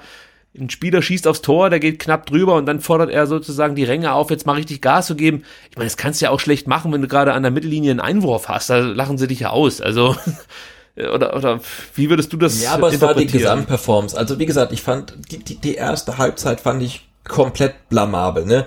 Du spielst als Tabellenerster gegen Tabellenletzten, du spielst als Bundesliga-Absteiger äh, gegen einen Drittliga-Aufsteiger, du spielst mit 47.000 Heimfans gegen 200 Auswärtsfans und trittst so auf. Das war mir viel zu wenig dominant, da, da, da war mir viel zu wenig Willen drin, das, das war mir zu schläfrig, da, da, da hat alles gefehlt, da, da hat einfach gar nichts gepasst. Und äh, weiß ich nicht, wie man jetzt dann die Zuschauer mitnehmen könnte, müsste. Also eigentlich solltest du auch so gut spielen, dass du gar nicht den Support des Publikums brauchst oder dass der sich automatisch einstellt, weil du halt so gut spielst. Aber ähm, ja, also so im Stadion gesehen, die, die erste Halbzeit war für mich notpeinlich. Also das war das Furchtbarste, was ich seit langer Zeit gesehen habe, dass du halt wirklich diese eine einzige Chance hast oder mit ein bisschen Goodwill vielleicht zwei Chancen hast, ähm, aber dann aus zwei gegnerischen Chancen halt dann zwei Tore frisst, weil du irgendwie nicht aufpasst und da hinten schlampig verteidigst. Äh, boah, schwierig. Also weiß ich nicht, ob man dann von, von Anfang an da irgendwie diese, diese Karte ziehen muss, dass das Publikum da richtig mitgeht. Eigentlich hast du ja die Qualität und den Kader, das Spiel zu dominieren, aber du hast dann irgendwie den Willen nicht oder den Einsatz nicht, das irgendwie durchzuziehen. Das äh, fand ich schon relativ verheerend. Gut, ich würde sagen, dann belassen wir es dabei und ähm, verabsch verabschieden die Mailbox an dieser Stelle.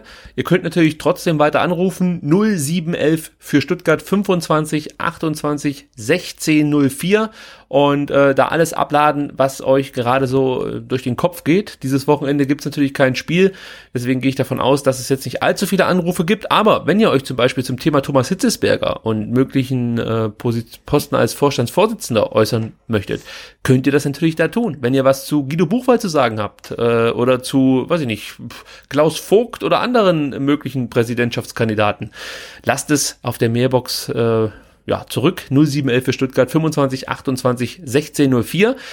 Abschließend nochmal die Aufforderung, Gina, Paddy und Forrest. Ihr habt natürlich ähm, ja jegliche Berechtigung, die Mailbox anzurufen, denn wir warten sehnsüchtig auf eure Anrufe. An dieser Stelle ja, nochmal der Hinweis, wenn ihr einen der drei äh, irgendwie auf der Straße seht oder so, einfach auch 0711 für Stuttgart 25 28 16 04 wählen und direkt das, das Handy vor, vor den Mund halten und sagen, sag mal was. genau, STR äh, Promi-Reporter. Genau, so der Ist das so? Ich glaub schon, oder? Ja, da müssen wir noch so eine vierstellige Nummer irgendwie äh, bringen, so Fotoreporter für STR. Gut, äh, Hitzesberger ist natürlich Thema, haben wir gerade eben schon mehrfach so ein bisschen angedeutet. Da gab es heute die Meldung der Stuttgarter Nachrichten von Gunter Bahner. Da werde ich ja immer sofort nervös, wenn ich den als Autor irgendwo lese, weil man weiß immer nicht, ist es Kommentar. Sofort zusammen, ne? Ja. ja, es ist, wie gesagt, man weiß nie, was man jetzt äh, zu erwarten hat. Ist es nur eine Geschichte, eine Novelle oder äh, ist es wirklich passiert? Man weiß es immer nie bei Günter Bahner. Deswegen ja, vor allem, weil ja seine. Artikel auch irgendwie äh, irgendwie dann abwechselnd im 5-Minuten-Rhythmus äh, als Kommentar äh, oder als Artikel gekennzeichnet werden. Das ist immer schwierig. Ja, stimmt, da muss man natürlich immer, da muss man eigentlich immer mehrfach klicken, äh, damit man es dann auch wirklich weiß, um was es jetzt äh, äh, geht hier. Das stimmt schon. Nee, also es ist wirklich, es ist wirklich schwierig bei diesem Autor. Also da tue ich mich immer ein bisschen schwer damit. Ähm, und er hat heute den Artikel veröffentlicht, der die große Bombe platzen ließ. Denn äh, wie es aussieht, wird unser geschätzter Thomas Hitzesberger, seines Zeichens aktuell Vorstand Sport, befördert zum Vorstandsvorsitzenden der VfB AG. Laut Gunter Bahner und inzwischen auch laut der Bild-Zeitung wird es noch diese Woche die Bekanntgabe seitens des VfB geben, dass Thomas Hitzesberger diese Position einnehmen wird. Angeblich unterschreibt er einen neuen Dreijahresvertrag.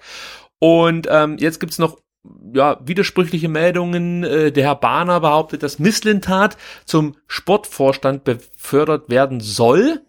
Und die Bild-Zeitung hat angeblich die Information, dass Thomas Hitzesberger sowohl als Vorstandsvorsitzender als auch als Sportvorstand weitermachen soll. Da werden wir gleich noch drüber sprechen, äh, Sebastian, wie das zusammengeht. Ähm, ja, wie kommt es dazu? Denn es ist ja schon so ein bisschen äh, verwunderlich. Es gab ja zuletzt immer wieder andere Namen, die auch diskutiert werden äh, wurden. Bernhard Häusler natürlich, dann Robert Schäfer und der Herr Werle war noch mit im Boot. Also da gab es ja schon ein paar Kandidaten. Jürgen Klinsmann, der sich fast selber so ein bisschen äh, ja, ins Rennen geworfen hat und dann auch gleichzeitig wieder abgesprungen ist. Also angeblich habe wohl Thomas Hitzesberger oder hat anders. Äh, der, die Aufsichtsräte wurden von Thomas Hitzesberger da, davon überzeugt, dass er eine klare Analyse zur aktuellen Situation ähm, bieten konnte und konkrete Vorstellungen zu künftigen Unternehmensstrategien liefern konnte. Ähm, das klingt erstmal ganz gut, aber ich bin ehrlich, ich kann mir darunter überhaupt nichts vorstellen. Also das ist, ich gehe mal davon aus, dass alle Kandidaten sowas irgendwie präsentieren können und dann ist es vielleicht auch eine Geschmacksfrage der diversen Aufsichtsräte, was ihnen jetzt besser liegt. Ähm, zum Thema Bernhard Häusler vielleicht noch ein kurzer Nachtrag. Hier gibt es die Meldung, ähm, dass gegen Bernhard Häusler es im Aufsichtsrat wohl Bedenken gab, weil er, also Bernhard Häusler, Beratungsaufträge im internationalen Fußball diverser verschiedener Mannschaften ja, angenommen hat. Er sitzt auch in äh, dem ein oder anderen Aufsichtsrat. Das äh, ist wohl auch nicht so richtig klar, wo er da überall mitmischt. Jedenfalls mir nicht. Und ähm, am, am, am kritischsten wurde es, als man bemerkte, dass Bernhard Häusler in beratender Tätigkeit für den polnischen Erstligisten Legia Warschau tätig war. Und jetzt kommt's, der wiederum vom Stuttgarter Investor Quatrex mitfinanziert wird oder wurde. Und wir erinnern uns, Quadrex und VfB Stuttgart, äh, da gibt's eine üble Vergangenheit, die noch nicht allzu äh, weit zurückliegt. Und das führte dann wohl dazu, dass Bernhard Häusler ja, mit Skepsis beäugt wurde und man sich am Ende dann für Thomas Hitzesberger entschieden hat. Okay, Sebastian, da steigen wir mal ganz kurz ein. Ich möchte mal von dir wissen, wie du grundsätzlich zu der Idee stehst, dass Thomas Hitzesberger neuer Vorstandsvorsitzender wird. Also ganz grundsätzlich sind wir uns ja alle im Klaren, dass Thomas Hitzesberger erstmal ähm, ein großer Gewinn für den VfB Stuttgart ist und auch ein Glücksfall jetzt als ähm, Vorstand Sport. Das ist die eine Sache. Ähm, die andere Sache, wenn man jetzt so nüchtern drauf guckt, muss man ja sagen, er war NLZ-Leiter und Präsidiumsmitglied. Dann ähm, hat ihn Wolfgang Dietrich irgendwie ähm, als Nachfolger von Reschke installiert, um sich selbst irgendwie ein bisschen aus der Schusslinie zu nehmen. Ähm, und jetzt hat er erstmal viele gute Entscheidungen getroffen, vermeintlich, aber ganz nüchtern muss man festhalten, er hat als Sportvorstand noch nichts erreicht, weil er ist dafür einfach noch nicht lang genug im Amt. Er ist, glaube ich, im August installiert worden. Ähm, und er, man kann halt noch gar nicht sein Schaffen als Sportvorstand bewerten. Und ich frage mich halt schon, auf welcher Grundlage ähm, befördert man ihn jetzt zum Vorstandsvorsitzenden. Das kann alles super sein, ähm, aber auch da ist mir so diese Transparenz in der Entscheidungsfindung und warum jetzt genau er und warum gerade er, das ist mir schon so ein bisschen schleierhaft und vor allen Dingen, es scheint ja, so wie man den Artikel liest, gab es ja anscheinend so eine Art ähm, Stuttgart sucht den super Vorstandsvorsitzenden Casting vorm Aufsichtsrat Häusler versus Hitzelsberger und jetzt findet dann der Aufsichtsrat heraus, dass Häusler irgendwelche ähm, Posten hat in Clubs, die von Quatrex äh, finanziert wurden. Ich meine, das hat den Aufsichtsrat bislang einen Dreck interessiert, wo Quatrex mit drin steckt. Denen war es egal, ähm, dass wir Relegation gespielt haben gegen Teams, wo unser Präsident damals noch irgendwie oder sein Sohn investiert war. Und jetzt spielt das so eine große Rolle. Äh, irgendwie ist es halt wieder so typisch VfB. Äh, es stinkt irgendwie, ne? Also ich Und typisch Barner, muss man noch dazu sagen. Das möchte ich ganz kurz einwerfen. Genau, plus, plus, plus, dass der Artikel mit dem Breaking News von Gunther Bahner kommt, der eigentlich nicht der ähm, Journalist ist, der die Breaking News bringt, es sei denn, er schafft sie selber durch irgendwelche Kommentare ähm, über ähm, zum Beispiel Jan Schindelmeiser. Also Ja, und- und diese ganze ganz Gemengelage kommt einem schon wieder sehr, sehr strange vor. Ganz kurz will ich äh, eingrätschen, denn die Nummer Grätsch. hier mit, mit, mit Quadrex und Bernhard Häusler, die stammt eben von Gunter Bahner. Und äh, spätestens seit dem Artikel vor der Mitgliederversammlung, muss man einfach sagen, hat der für mich, ähm, oder ist er für mich einfach nicht mehr integer, so dass ich nicht direkt glaube, was er da schreibt. Also im, im Zweifel will er halt einfach wieder in, in eigener Regie irgendwas vorantreiben. Der hat halt komplett für mich seine Glaubwürdigkeit verloren und auch so ein Stück weit diese Credibility, sage ich jetzt mal, die man als Journalist eigentlich genießt, ja, und die man sich vielleicht auch hart erarbeiten muss.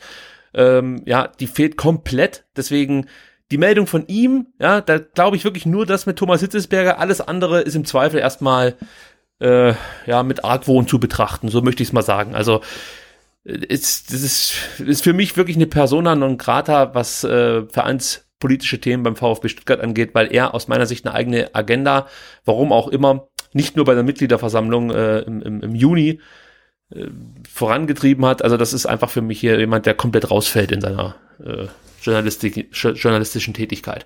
Das wollte ich nur kurz einwerfen. Und dann würde ich Ja, und vor allem, dass wir gerade schon beim Thema Gunther Bahner sind, also um, um, um, um ähm, heute um 16 Uhr, Moment, ich mag jetzt die, die Fakten straight haben, heute um 16 Uhr 22 kommen die Breaking News Hitzelsberger vor Beförderung zum VfB Vorstandschef und um 17 Uhr 36 kommt dann der Kommentar von Gunther Bahner, gezeichnet als Meinung, ähm, zu der Personale Hitzesberger. Also er schreibt einen Kommentar zu seiner eigenen Meinung und er hat das geschafft, immerhin in spektakulären ähm, einer Stunde und äh, 14 Minuten, muss ich sagen, ey, Respekt, also wenn man das kann, ganz große Klasse. Ähm, aber ja, das ist alles irgendwie ein bisschen, äh, also alles an der an der ganzen Story ist komisch irgendwie, ne? Und da sind wir als Podcaster, Blogger, Fans, Mitglieder echt ähm, aufgerufen, da wirklich mit wachem Auge auf die ganze Geschichte drauf zu blicken.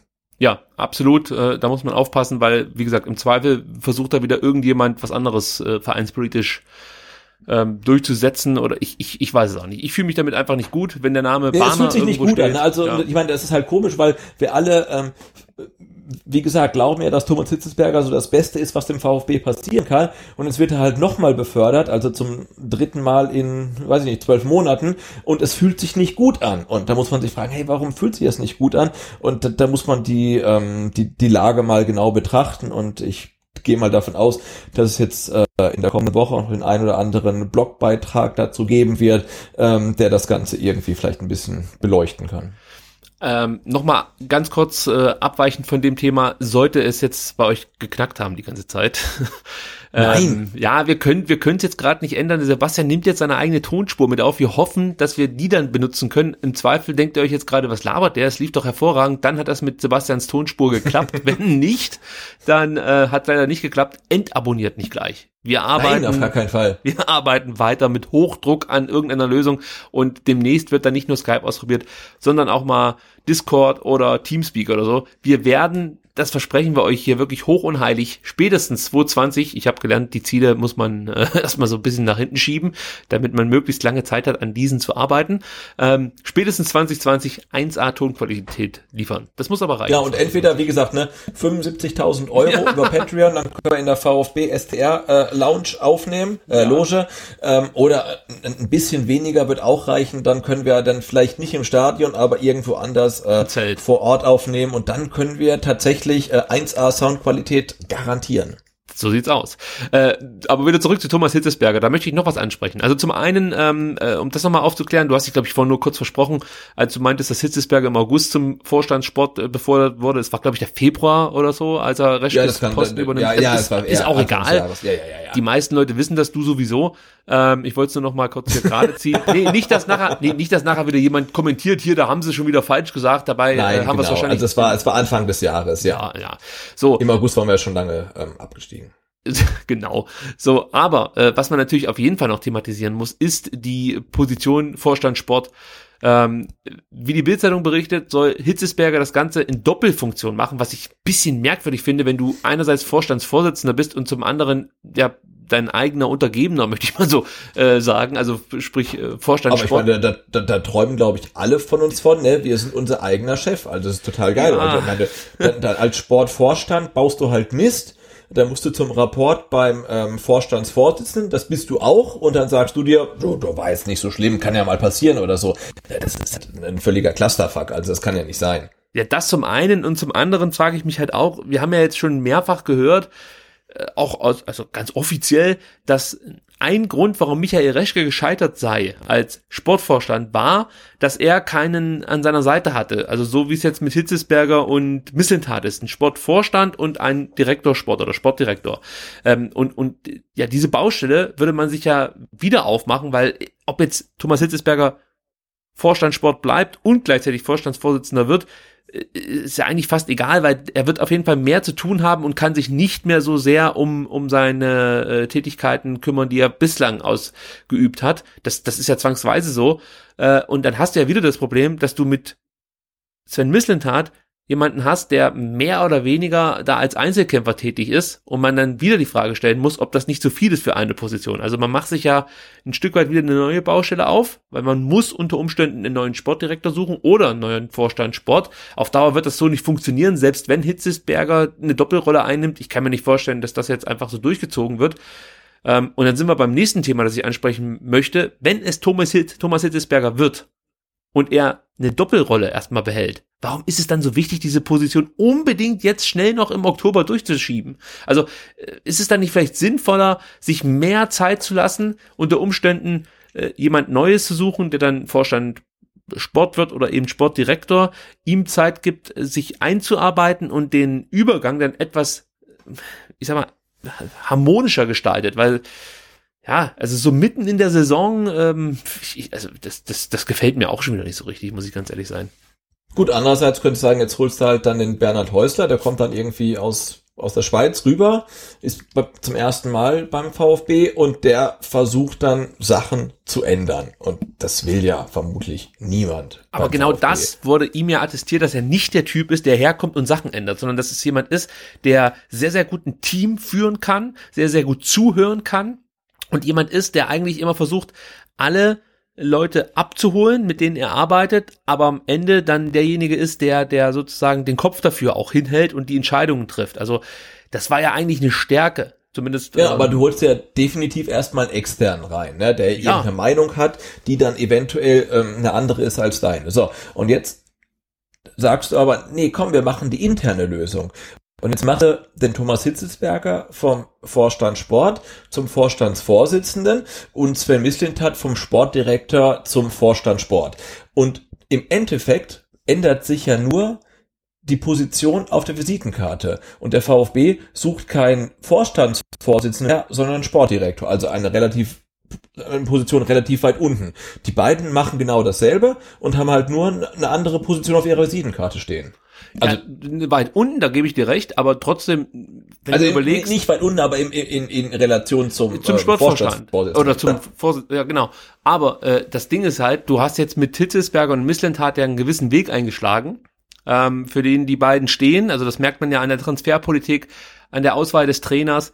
Und jetzt holst du dir wieder jemanden dazu, der die Situation für sich auch neu bewertet und zwar im unmittelbaren Tagesgeschäft. Also ich sag mal so, ein, ein Vorstandsvorsitzender, ich glaube nicht, dass, egal wer das jetzt ist, ja, ich glaube nicht, dass der herkommt und morgen direkt was ändern möchte, sondern das ist aus meiner Sicht eher ja, langfristig oder mittelfristig ausgelegt, die Änderungen, die so ein Vorstandsvorsitzender anstrebt. Und, und, und äh, als Sportdirektor oder als Vorstandssport ähm, könnte ich mir vorstellen, ja, jetzt, jetzt kommt da wieder ein externer Sportvorstand. Ja, der hat vielleicht auch schon wieder irgendwelche Trainer in der Hinterhand. Ja, da erinnere ich zum Beispiel an, an Düsseldorf, äh, als es ja damals die Diskussion um Friedhelm, Friedhelm Funkel gab, Anfang des Jahres. Da war es ja auch so, dass der damalige, äh, war das, war das äh, Vorstandsvorsitzender Robert Ja, ich Schäfer? denke schon, der Herr Schäfer, ja. Ja, dass der praktisch die Idee hatte, er holt jetzt den Kanadi, der jetzt in, in ähm, Nürnberg tätig ist, genau. Holt den jetzt hier her und, und, und, und schiebt den Funkel mehr oder weniger ab. Und das lag ja nicht daran, dass der Funkel schlechte Arbeit geleistet hat, sondern das war ja auch wieder so, so, wir mal so, man kennt sich und Ja, kennt sich so die, die Posten ja. zu. So, und genau davor habe ich dann halt wieder ein bisschen Angst, gerade hier in unserem schwierigen Umfeld, und damit meine ich nicht die Fans, sondern äh, vereinspolitisch ist ja da nicht alles gut, seitdem Wolfgang Dietrich weg ist. Also da, da, da findet dann mir schon wieder vielleicht zu viel Politik statt, viel, viel zu viel hin und her geschiebe.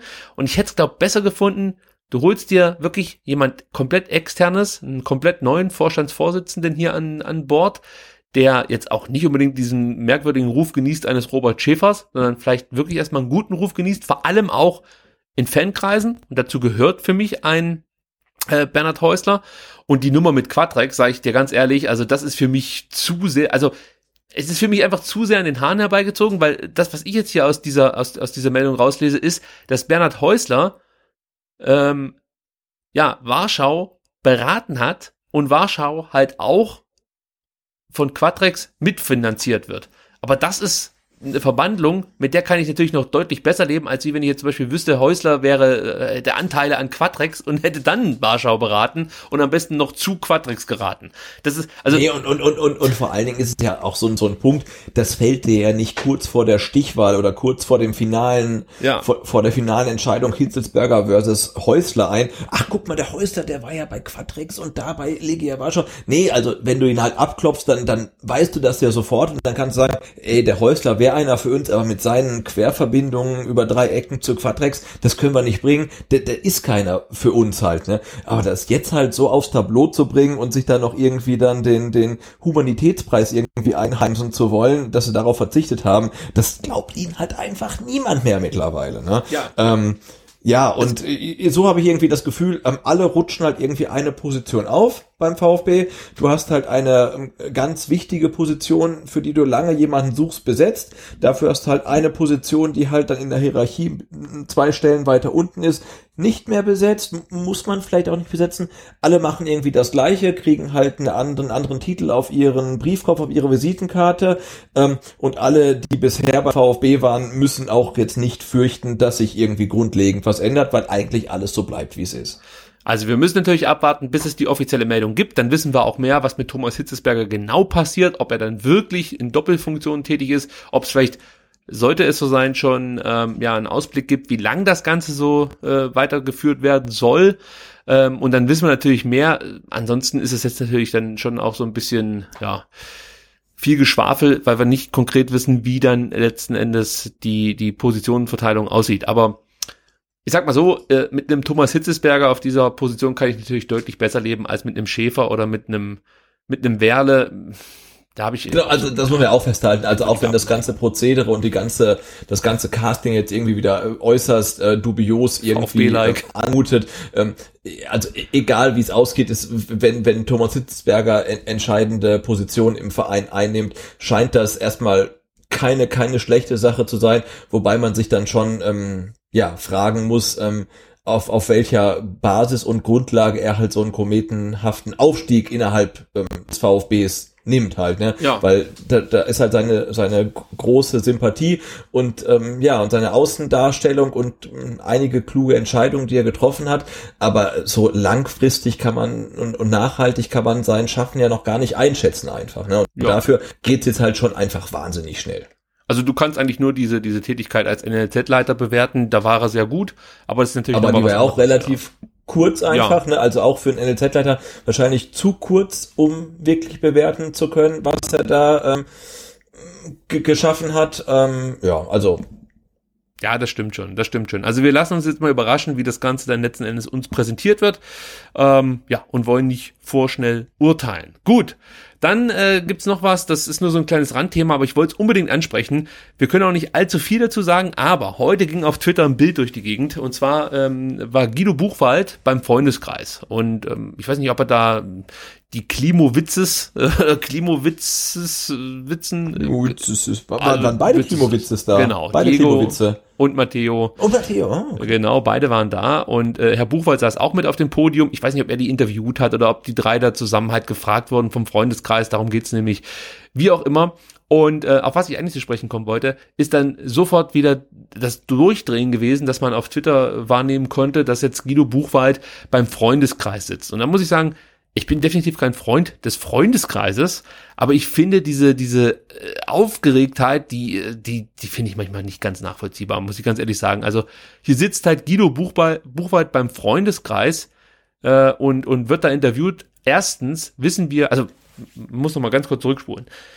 Die Unterstellung ist natürlich so ein Stück weit, dass der Freundeskreis jetzt versucht, Einfluss zu nehmen auf Guido Buchwald, der ja gerne VfB-Präsident werden möchte.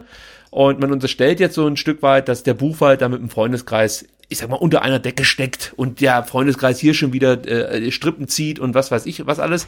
Das mag ja alles so sein, das kann ich äh, jetzt auch nicht hundertprozentig widerlegen, darum geht's mir gar nicht. Aber trotzdem finde ich diese Aufgeregtheit etwas unangebracht. Zum einen weiß ich nicht, wann wurde dieser Termin mit Guido Buchwald vereinbart. Es kann ja sein, dass dieser Termin schon äh, weit äh, bevor Guido Buchwald seinen Hut in den Ring geworfen hat, äh, mit ihm vereinbart wurde. Das ist das eine.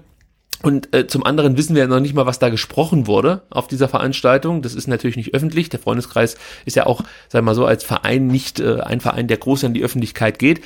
Sprich, ich wünschte mir hier dann auch von Seiten der mir eher ja, sympathischeren Mitglieder, und damit meine ich gerade dann die ganzen Leute, die sich so im Netz tummeln und die man sonst auch so trifft, etwas mehr Ruhe und Bereitschaft zum Dialog und zur Vereinigung, nenne ich jetzt das Ganze mal. Ja, also da gab es ja oft diese, diesen äh, Aufruf an den Verein auch, dass man die Mitglieder wieder zusammenbringt. Aber das ist natürlich auch schwer, wenn man bei jedem Thema direkt total völlig übertrieben reagiert aus meiner Sicht und sagt, ja, der Buchwald und der Freundeskreis, die stehen oder die stecken zusammen unter einer Decke, weil sie sich jetzt hier irgendwie treffen äh, in, in, in wie heißt das ganze Ding? Sebastian, du weißt das, wo trifft man sich? Äh, man das Rondell. Bei, Im Rondell trifft, ja, und da dann irgendwelche Events zusammen abhält. Also ja, ich weiß nicht, wie du siehst, aber mir ist das zu viel Aufregung, um eine äh, relativ normale Angelegenheit, so möchte ich es mal ausdrücken.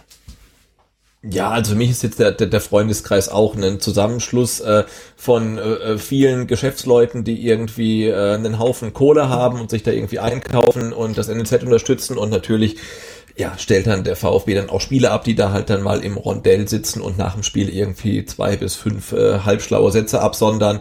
Und ich glaube, Guido Buchwald müsste da nicht sitzen, aber wenn er die Gelegenheit bekommt, dann wirklich so ein bisschen Lobbyarbeit zu machen, dann sitzt er natürlich auch total ähm, gerne da. Ähm, ja, aber für mich ist jetzt auch der Freundeskreis irgendwie keine, weiß ich nicht, keine satanische Loge, die da irgendwelche Verschwörungstheorien schmiedet und so weiter. Also ähm, ja, sehe ich auch relativ gelassen. Und ja, wenn die halt da irgendwie ähm, zu viel Kohle haben und die in VfB pumpen, dann darf da auch gerne mal ein Spieler sitzen, auch mit seinem Vater und einem Präsidentschaftskandidat. Und das ist ja das Schöne, ähm, im Dezember entscheiden dann 70.000 Mitglieder, von denen dann, weiß ich nicht, wie viele es dann in die Schleierhalle schaffen, vier oder 5.000 und die entscheiden dann, wer Präsident wird. Und ich glaube, der ist dann auch der Einfluss des äh, Freundeskreises ähm, relativ begrenzt, auch ja, wenn sie viel Geld haben und viele gute ähm, Business-Kontakte, aber zum Glück wird da halt dann noch mehr oder weniger mit den Füßen abgestimmt und insofern sehe ich das auch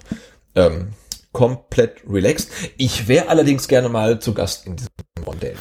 ja, wer nicht. Also aber nur wenn es Häppchen gibt. In, in dieser geheimen Loge. Ja, in der geheimen, ge, geheimen satanischen Loge, aber wirklich dann nur mit, wenn es Häppchen gibt. Ja, aber ich möchte auch nochmal sagen, ähm, egal wer letzten Endes Präsidentschaftskandidat wird, ja, selbst wenn es dann ein Klaus Vogt wird, der von allen Kandidaten, glaube ich, schon derjenige ist, der am nächsten dem normalen Fan kommt, so, ähm, und, und von vielen Fans auch präferiert wird, aber auch der wird sich mit dem Freundeskreis treffen und wird sich mit denen unterhalten und wird vielleicht da mal auf einem Podium sitzen. Das gehört einfach dazu. Das, das gehört einfach, wie gesagt, dazu, dass es da unterschiedliche Strömungen, Vorstellungen gibt, auch innerhalb äh, oder unter den Mitgliedern, so ist es richtig. Und ähm, das muss man dann einfach auch aushalten. Da, da finde ich, braucht man jetzt nicht gleich schon wieder völlig durchdrehen, weil Guido Buchwald da sitzt. Also mir fallen viele andere Gründe ein, warum Guido Buchwald jetzt nicht mein Präsident wäre.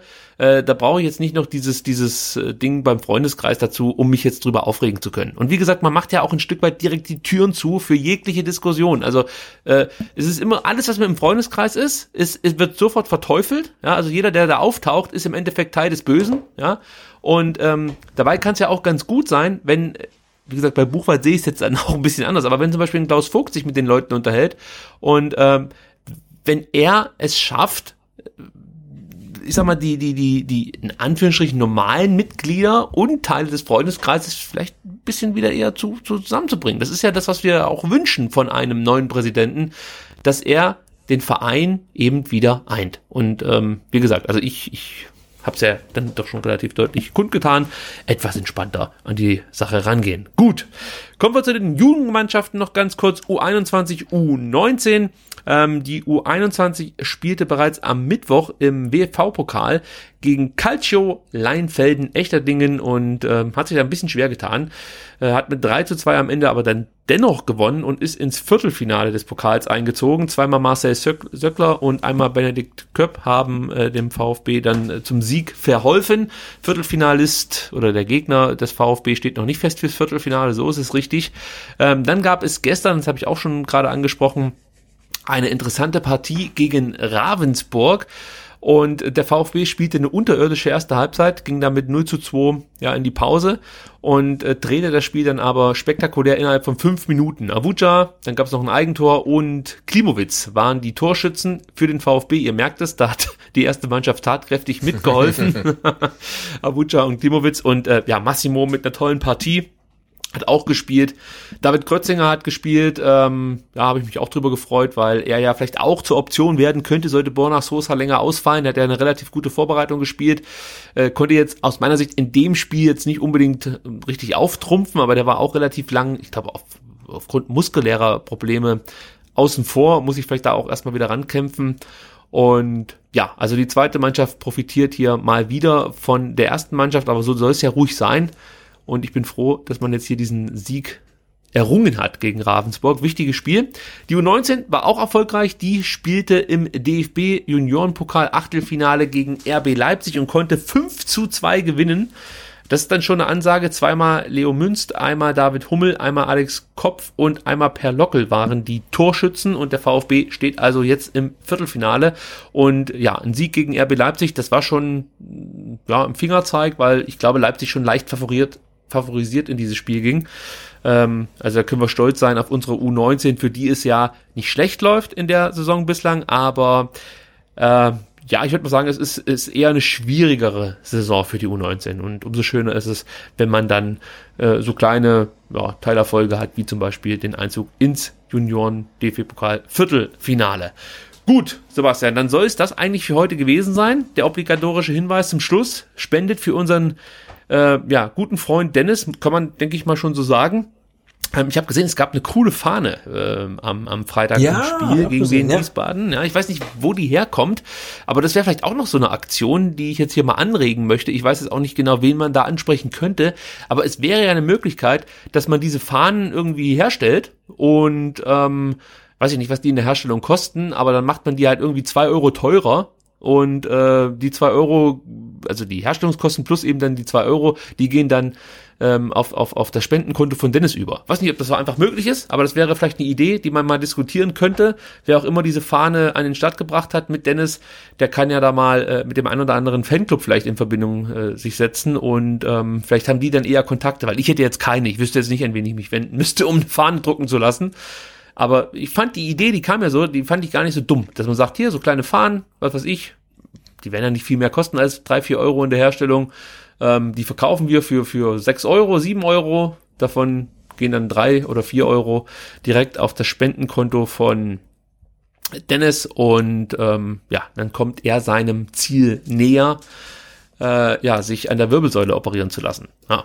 Wenn ihr nicht so lange warten wollt, dann klickt auf die GoFundMe-Kampagne äh, und überweist da einfach, egal wie viel. Ja, ob es jetzt ein Euro ist oder 1000, äh, das, was ihr könnt, hilft. Und wie gesagt, selbst ein Euro hilft halt, ja, weil 100.000 Leute die einen Euro spenden und der Junge ist erstmal beruhigter, so möchte ich mal sagen. Es gibt noch zwei Artikel, die verlinke ich wie immer auch. Wenn ihr von dem ganzen Fall noch nichts mitbekommen habt, klickt da drauf. Gibt es auch einen Artikel mit einem ähm, Video, das äh, so ein bisschen den Alltag von Dennis zeigt äh, und und äh, für alle, die jetzt keinen Bock haben, lange Artikel zu lesen, ist das vielleicht auch eine Möglichkeit, um da einen Einblick zu bekommen, wie es Dennis geht. An der Stelle auch nochmal, Dennis, kleine äh, Grußbotschaft an dich. Haltet euch, Du schaffst das. So. Ähm, Stadtelf-Tipp lassen wir natürlich heute außen vor. Nächste Woche ist spielfrei. Das Vertikalpassbuch, die VfB Stuttgart Fußballfibel, werde ich verlinken. Kauft sie euch, die Fibel, und lest sie durch, rezensiert sie auf Amazon. Das hilft äh, dem Sebastian dann vielleicht äh, doch nochmal sich hinzusetzen und die Orakelfibel nachzulegen oder so. ich glaube, du musst das machen, zusammen mit deinem kongenialen Partner, dem Zwickel, der das ja immer äh, hervorragend macht, mit dir zusammen. Genau, der auch a- 80 Prozent von, von unserem äh, Buch geschrieben hat. Ja, auch aber. Also. die 20 Prozent, du bist dann sozusagen sein ähm, Hamadi Al-Gadoui, der vorne das Ja, ja, anmacht. genau, sind genau. Er, er, er, 20%. ist Gomez, ich bin Al-Gadoui. Übrigens konnte ich gerade eben das Knacken, äh, ich, ich glaube, ich weiß jetzt, woher das kam. Also sollte es immer, jetzt besser immer, werden. immer wenn ich was sage, dann knackt es. Oder immer wenn ich Al-Gadoui sage, knackt es. Es wäre so schön, wenn's das, die, wenn das die Erklärung wäre. Nein, aber gerade eben habe ich äh, hier auf meinem Mac die Meldung bekommen, Update bereit zur Installation. Vielleicht ist das ein Hinweis, dass hier im Hintergrund die ganze Zeit irgendein Update geladen wurde äh, und man konnte das so direkt nicht äh, sehen. Ähm, ich hoffe, ich hoffe nicht, dass es daran lag. Das wäre für mich dann echt jetzt unerträglich. Die ganze Zeit ärgere ich mich, dass es knackt und dann ist es einfach ein, ein Update, das hier im Hintergrund sich selber runterlädt. Was wäre so typisch in den heutigen Tagen, dass es, oder in der heutigen Zeit, dass im Hintergrund meines Rechners irgendwelche Dinge passieren. Ja, du, was so da alles im. Hintergrund passiert bei, bei, bei Apple und beim VfB, das weiß echt niemand mehr. Ja, die, die Updates bei Apple, man nennt sie auch äh, die, die, den, den Günther, ba ba Gunther Bahner des Betriebssystems. Immer so im Hintergrund passiert irgendwas. Immer im Hintergrund, ja. Ja. Und Gut. meistens ist es danach schlechter als vorher. Bevor ich mich jetzt hier noch um Kopf und Kragen rede, möchte ich noch mal darauf hinweisen, auf eine viel bessere Quelle, die man ansurfen kann, nämlich vertikalpass.de. Die Jungs schreiben nicht nur Bücher, sondern auch hervorragende Blogartikel. Und äh, dazu gibt's dann auch noch ein tolles Spieltags- eine Spieltags-GIF-Edition, die ich auch immer ähm, sehr empfehle, weil die äh, immer wieder so ein Schmunzeln auch aufs Gesicht zaubert. Und das ähm, tat mir ganz gut nach dem Spiel am Freitag. Also da ist äh, darauf verwiesen, dass ihr da einfach mal vorbei surft. Vertikalpass oder Vertikalpass ist der Twitter-Handle. Sebastians Twitter-Handle ist @butze mit zwei Z. Bitte folgen, bitte folgen. Mich findet man auf Twitter unter @rickypalm und diesen kleinen Podcast findet man natürlich unter @vfbstr auf Twitter, @vfbstr auf Instagram und f nee und @vf3str auf Facebook. Schaut vorbei und liked, wie die Kids von heute so sagen. Sebastian, dann sind wir eigentlich durch, würde ich behaupten. Genau, wir könnten auch ganz kurz äh, ähm, zur, zur, zur Ehren von Eva, die wir letzte Woche zu Gast hatten. Oh ja. ähm, ihr erinnert euch, ähm, Arminia Bielefeld-Fanin, äh, noch kurz den Zwischenstand durchgeben. Ähm, Bielefeld, äh, Tabellendritter, spielt aktuell in Osnabrück und führt nach 80 Minuten ähm, 1-0 und ist damit ähm, auf zwei Punkte am VfB dran. Also ich könnte damit leben, muss ich sagen.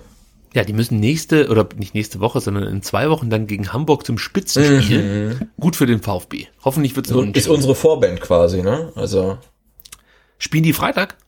Ich weiß es gar nicht. Oder Samstag? Wir spielen Sonntag. Ähm, ja, und ich bin gespannt, ob ich bis dahin schon einen neuen Platz habe. Ich hoffe, das gelingt mir. Und vielleicht dann mit ganz, ganz neuen Eindrücken direkt vom Spielfeld oder vom Spielertunnel. Mal gucken, wie nah wir rankommen. Aber jetzt müssen wir auch kurz mal fest, nach, festhalten nach dieser, nach dieser ähm, Aufnahme, was wir jetzt als ähm, To-Dos quasi haben. Also du brauchst einen neuen Platz, wir brauchen irgendwie ähm, eine Akkreditierung für Freitag, ähm, für Spiel gegen St. Gallen. Ja. Ähm, ich muss noch irgendwie definitiv jetzt eine Anweisung haben, in welcher Farbe ich das ähm, Askasiba-Trikot kaufen soll. Da gibt's die Umfrage ab morgen bei ihrem. Und wir brauchen Händler. eine Einladung ähm, noch für das äh, Rondell des Freundeskreises. Das war's eigentlich, oder? ist gut zusammengefasst. Und dann, und dann können wir irgendwie das, das Format hier irgendwie dann auch beenden. Und dafür saßen wir jetzt wieder zweieinhalb Stunden zusammen. Das kann aber nicht wahr sein. Und wahrscheinlich wird keiner unserer Wünsche erfüllt. Also, und ähm, wir müssen auch mal echt gucken, was wir nächste Woche machen. Wir haben dann ja kein Spiel, über das wir sprechen können. Ja, da müssen wir uns noch was überlegen. niemand ja. auf der Mailbox an. Also das wird, ähm, boah, ich Zum- weiß gar nicht, was. Du, ich habe ja den Trumpf ähm, Fazit äh, in der Das Hinterhand. ein vorläufiges Hinrundenfazit. Genau. Ah. Und das war einfach mal so drüber gucken, welche Spiele haben uns überrascht, äh, egal jetzt positiv oder negativ. Ähm, was sind unsere Erwartungen? Äh, ja, also wir finden auf jeden Fall eine Möglichkeit, um dann wieder, ach, ich weiß nicht wie lange, über irgendwas mit dem VfB. Aber, aber das wäre dann vielleicht auch mal so, ein- so, ein- so ein kleiner ähm, Hinweis Richtung ähm, Mailbox. Ähm, also vermutlich machen wir nächste Woche ein vorläufiges Hinrundenfazit. Äh, welcher Spieler hat überzeugt, welcher eher nicht ähm, und bitte nicht alle dann zu Atakan Karaso anrufen, aber ähm, also das wäre so ein Thema für die Mailbox. Also was hat euch bisher richtig gut gefallen, was hat euch nicht gefallen, äh, wo seht ihr Verbesserungspotenzial, wo seid ihr total zufrieden? Ähm, ich glaube, das könnte so Thema in der nächsten Woche dann werden. Also 0711 für Stuttgart, 25 28 16 04. Euer äh, ja, Teilfazit zur bislang laufenden Saison. Und ähm, ja, wir melden uns nächste Woche wieder. Vielen Dank fürs Zuhören. Sebastian, vielen Dank, dass du dir Zeit genommen hast. Gerne. Und ja, das Knacken konnte ich, wie gesagt, am Ende dann noch aufklären. Freut mich. Bis dann. Ciao. Bis dann. Tschüss. Gibt's echt. Das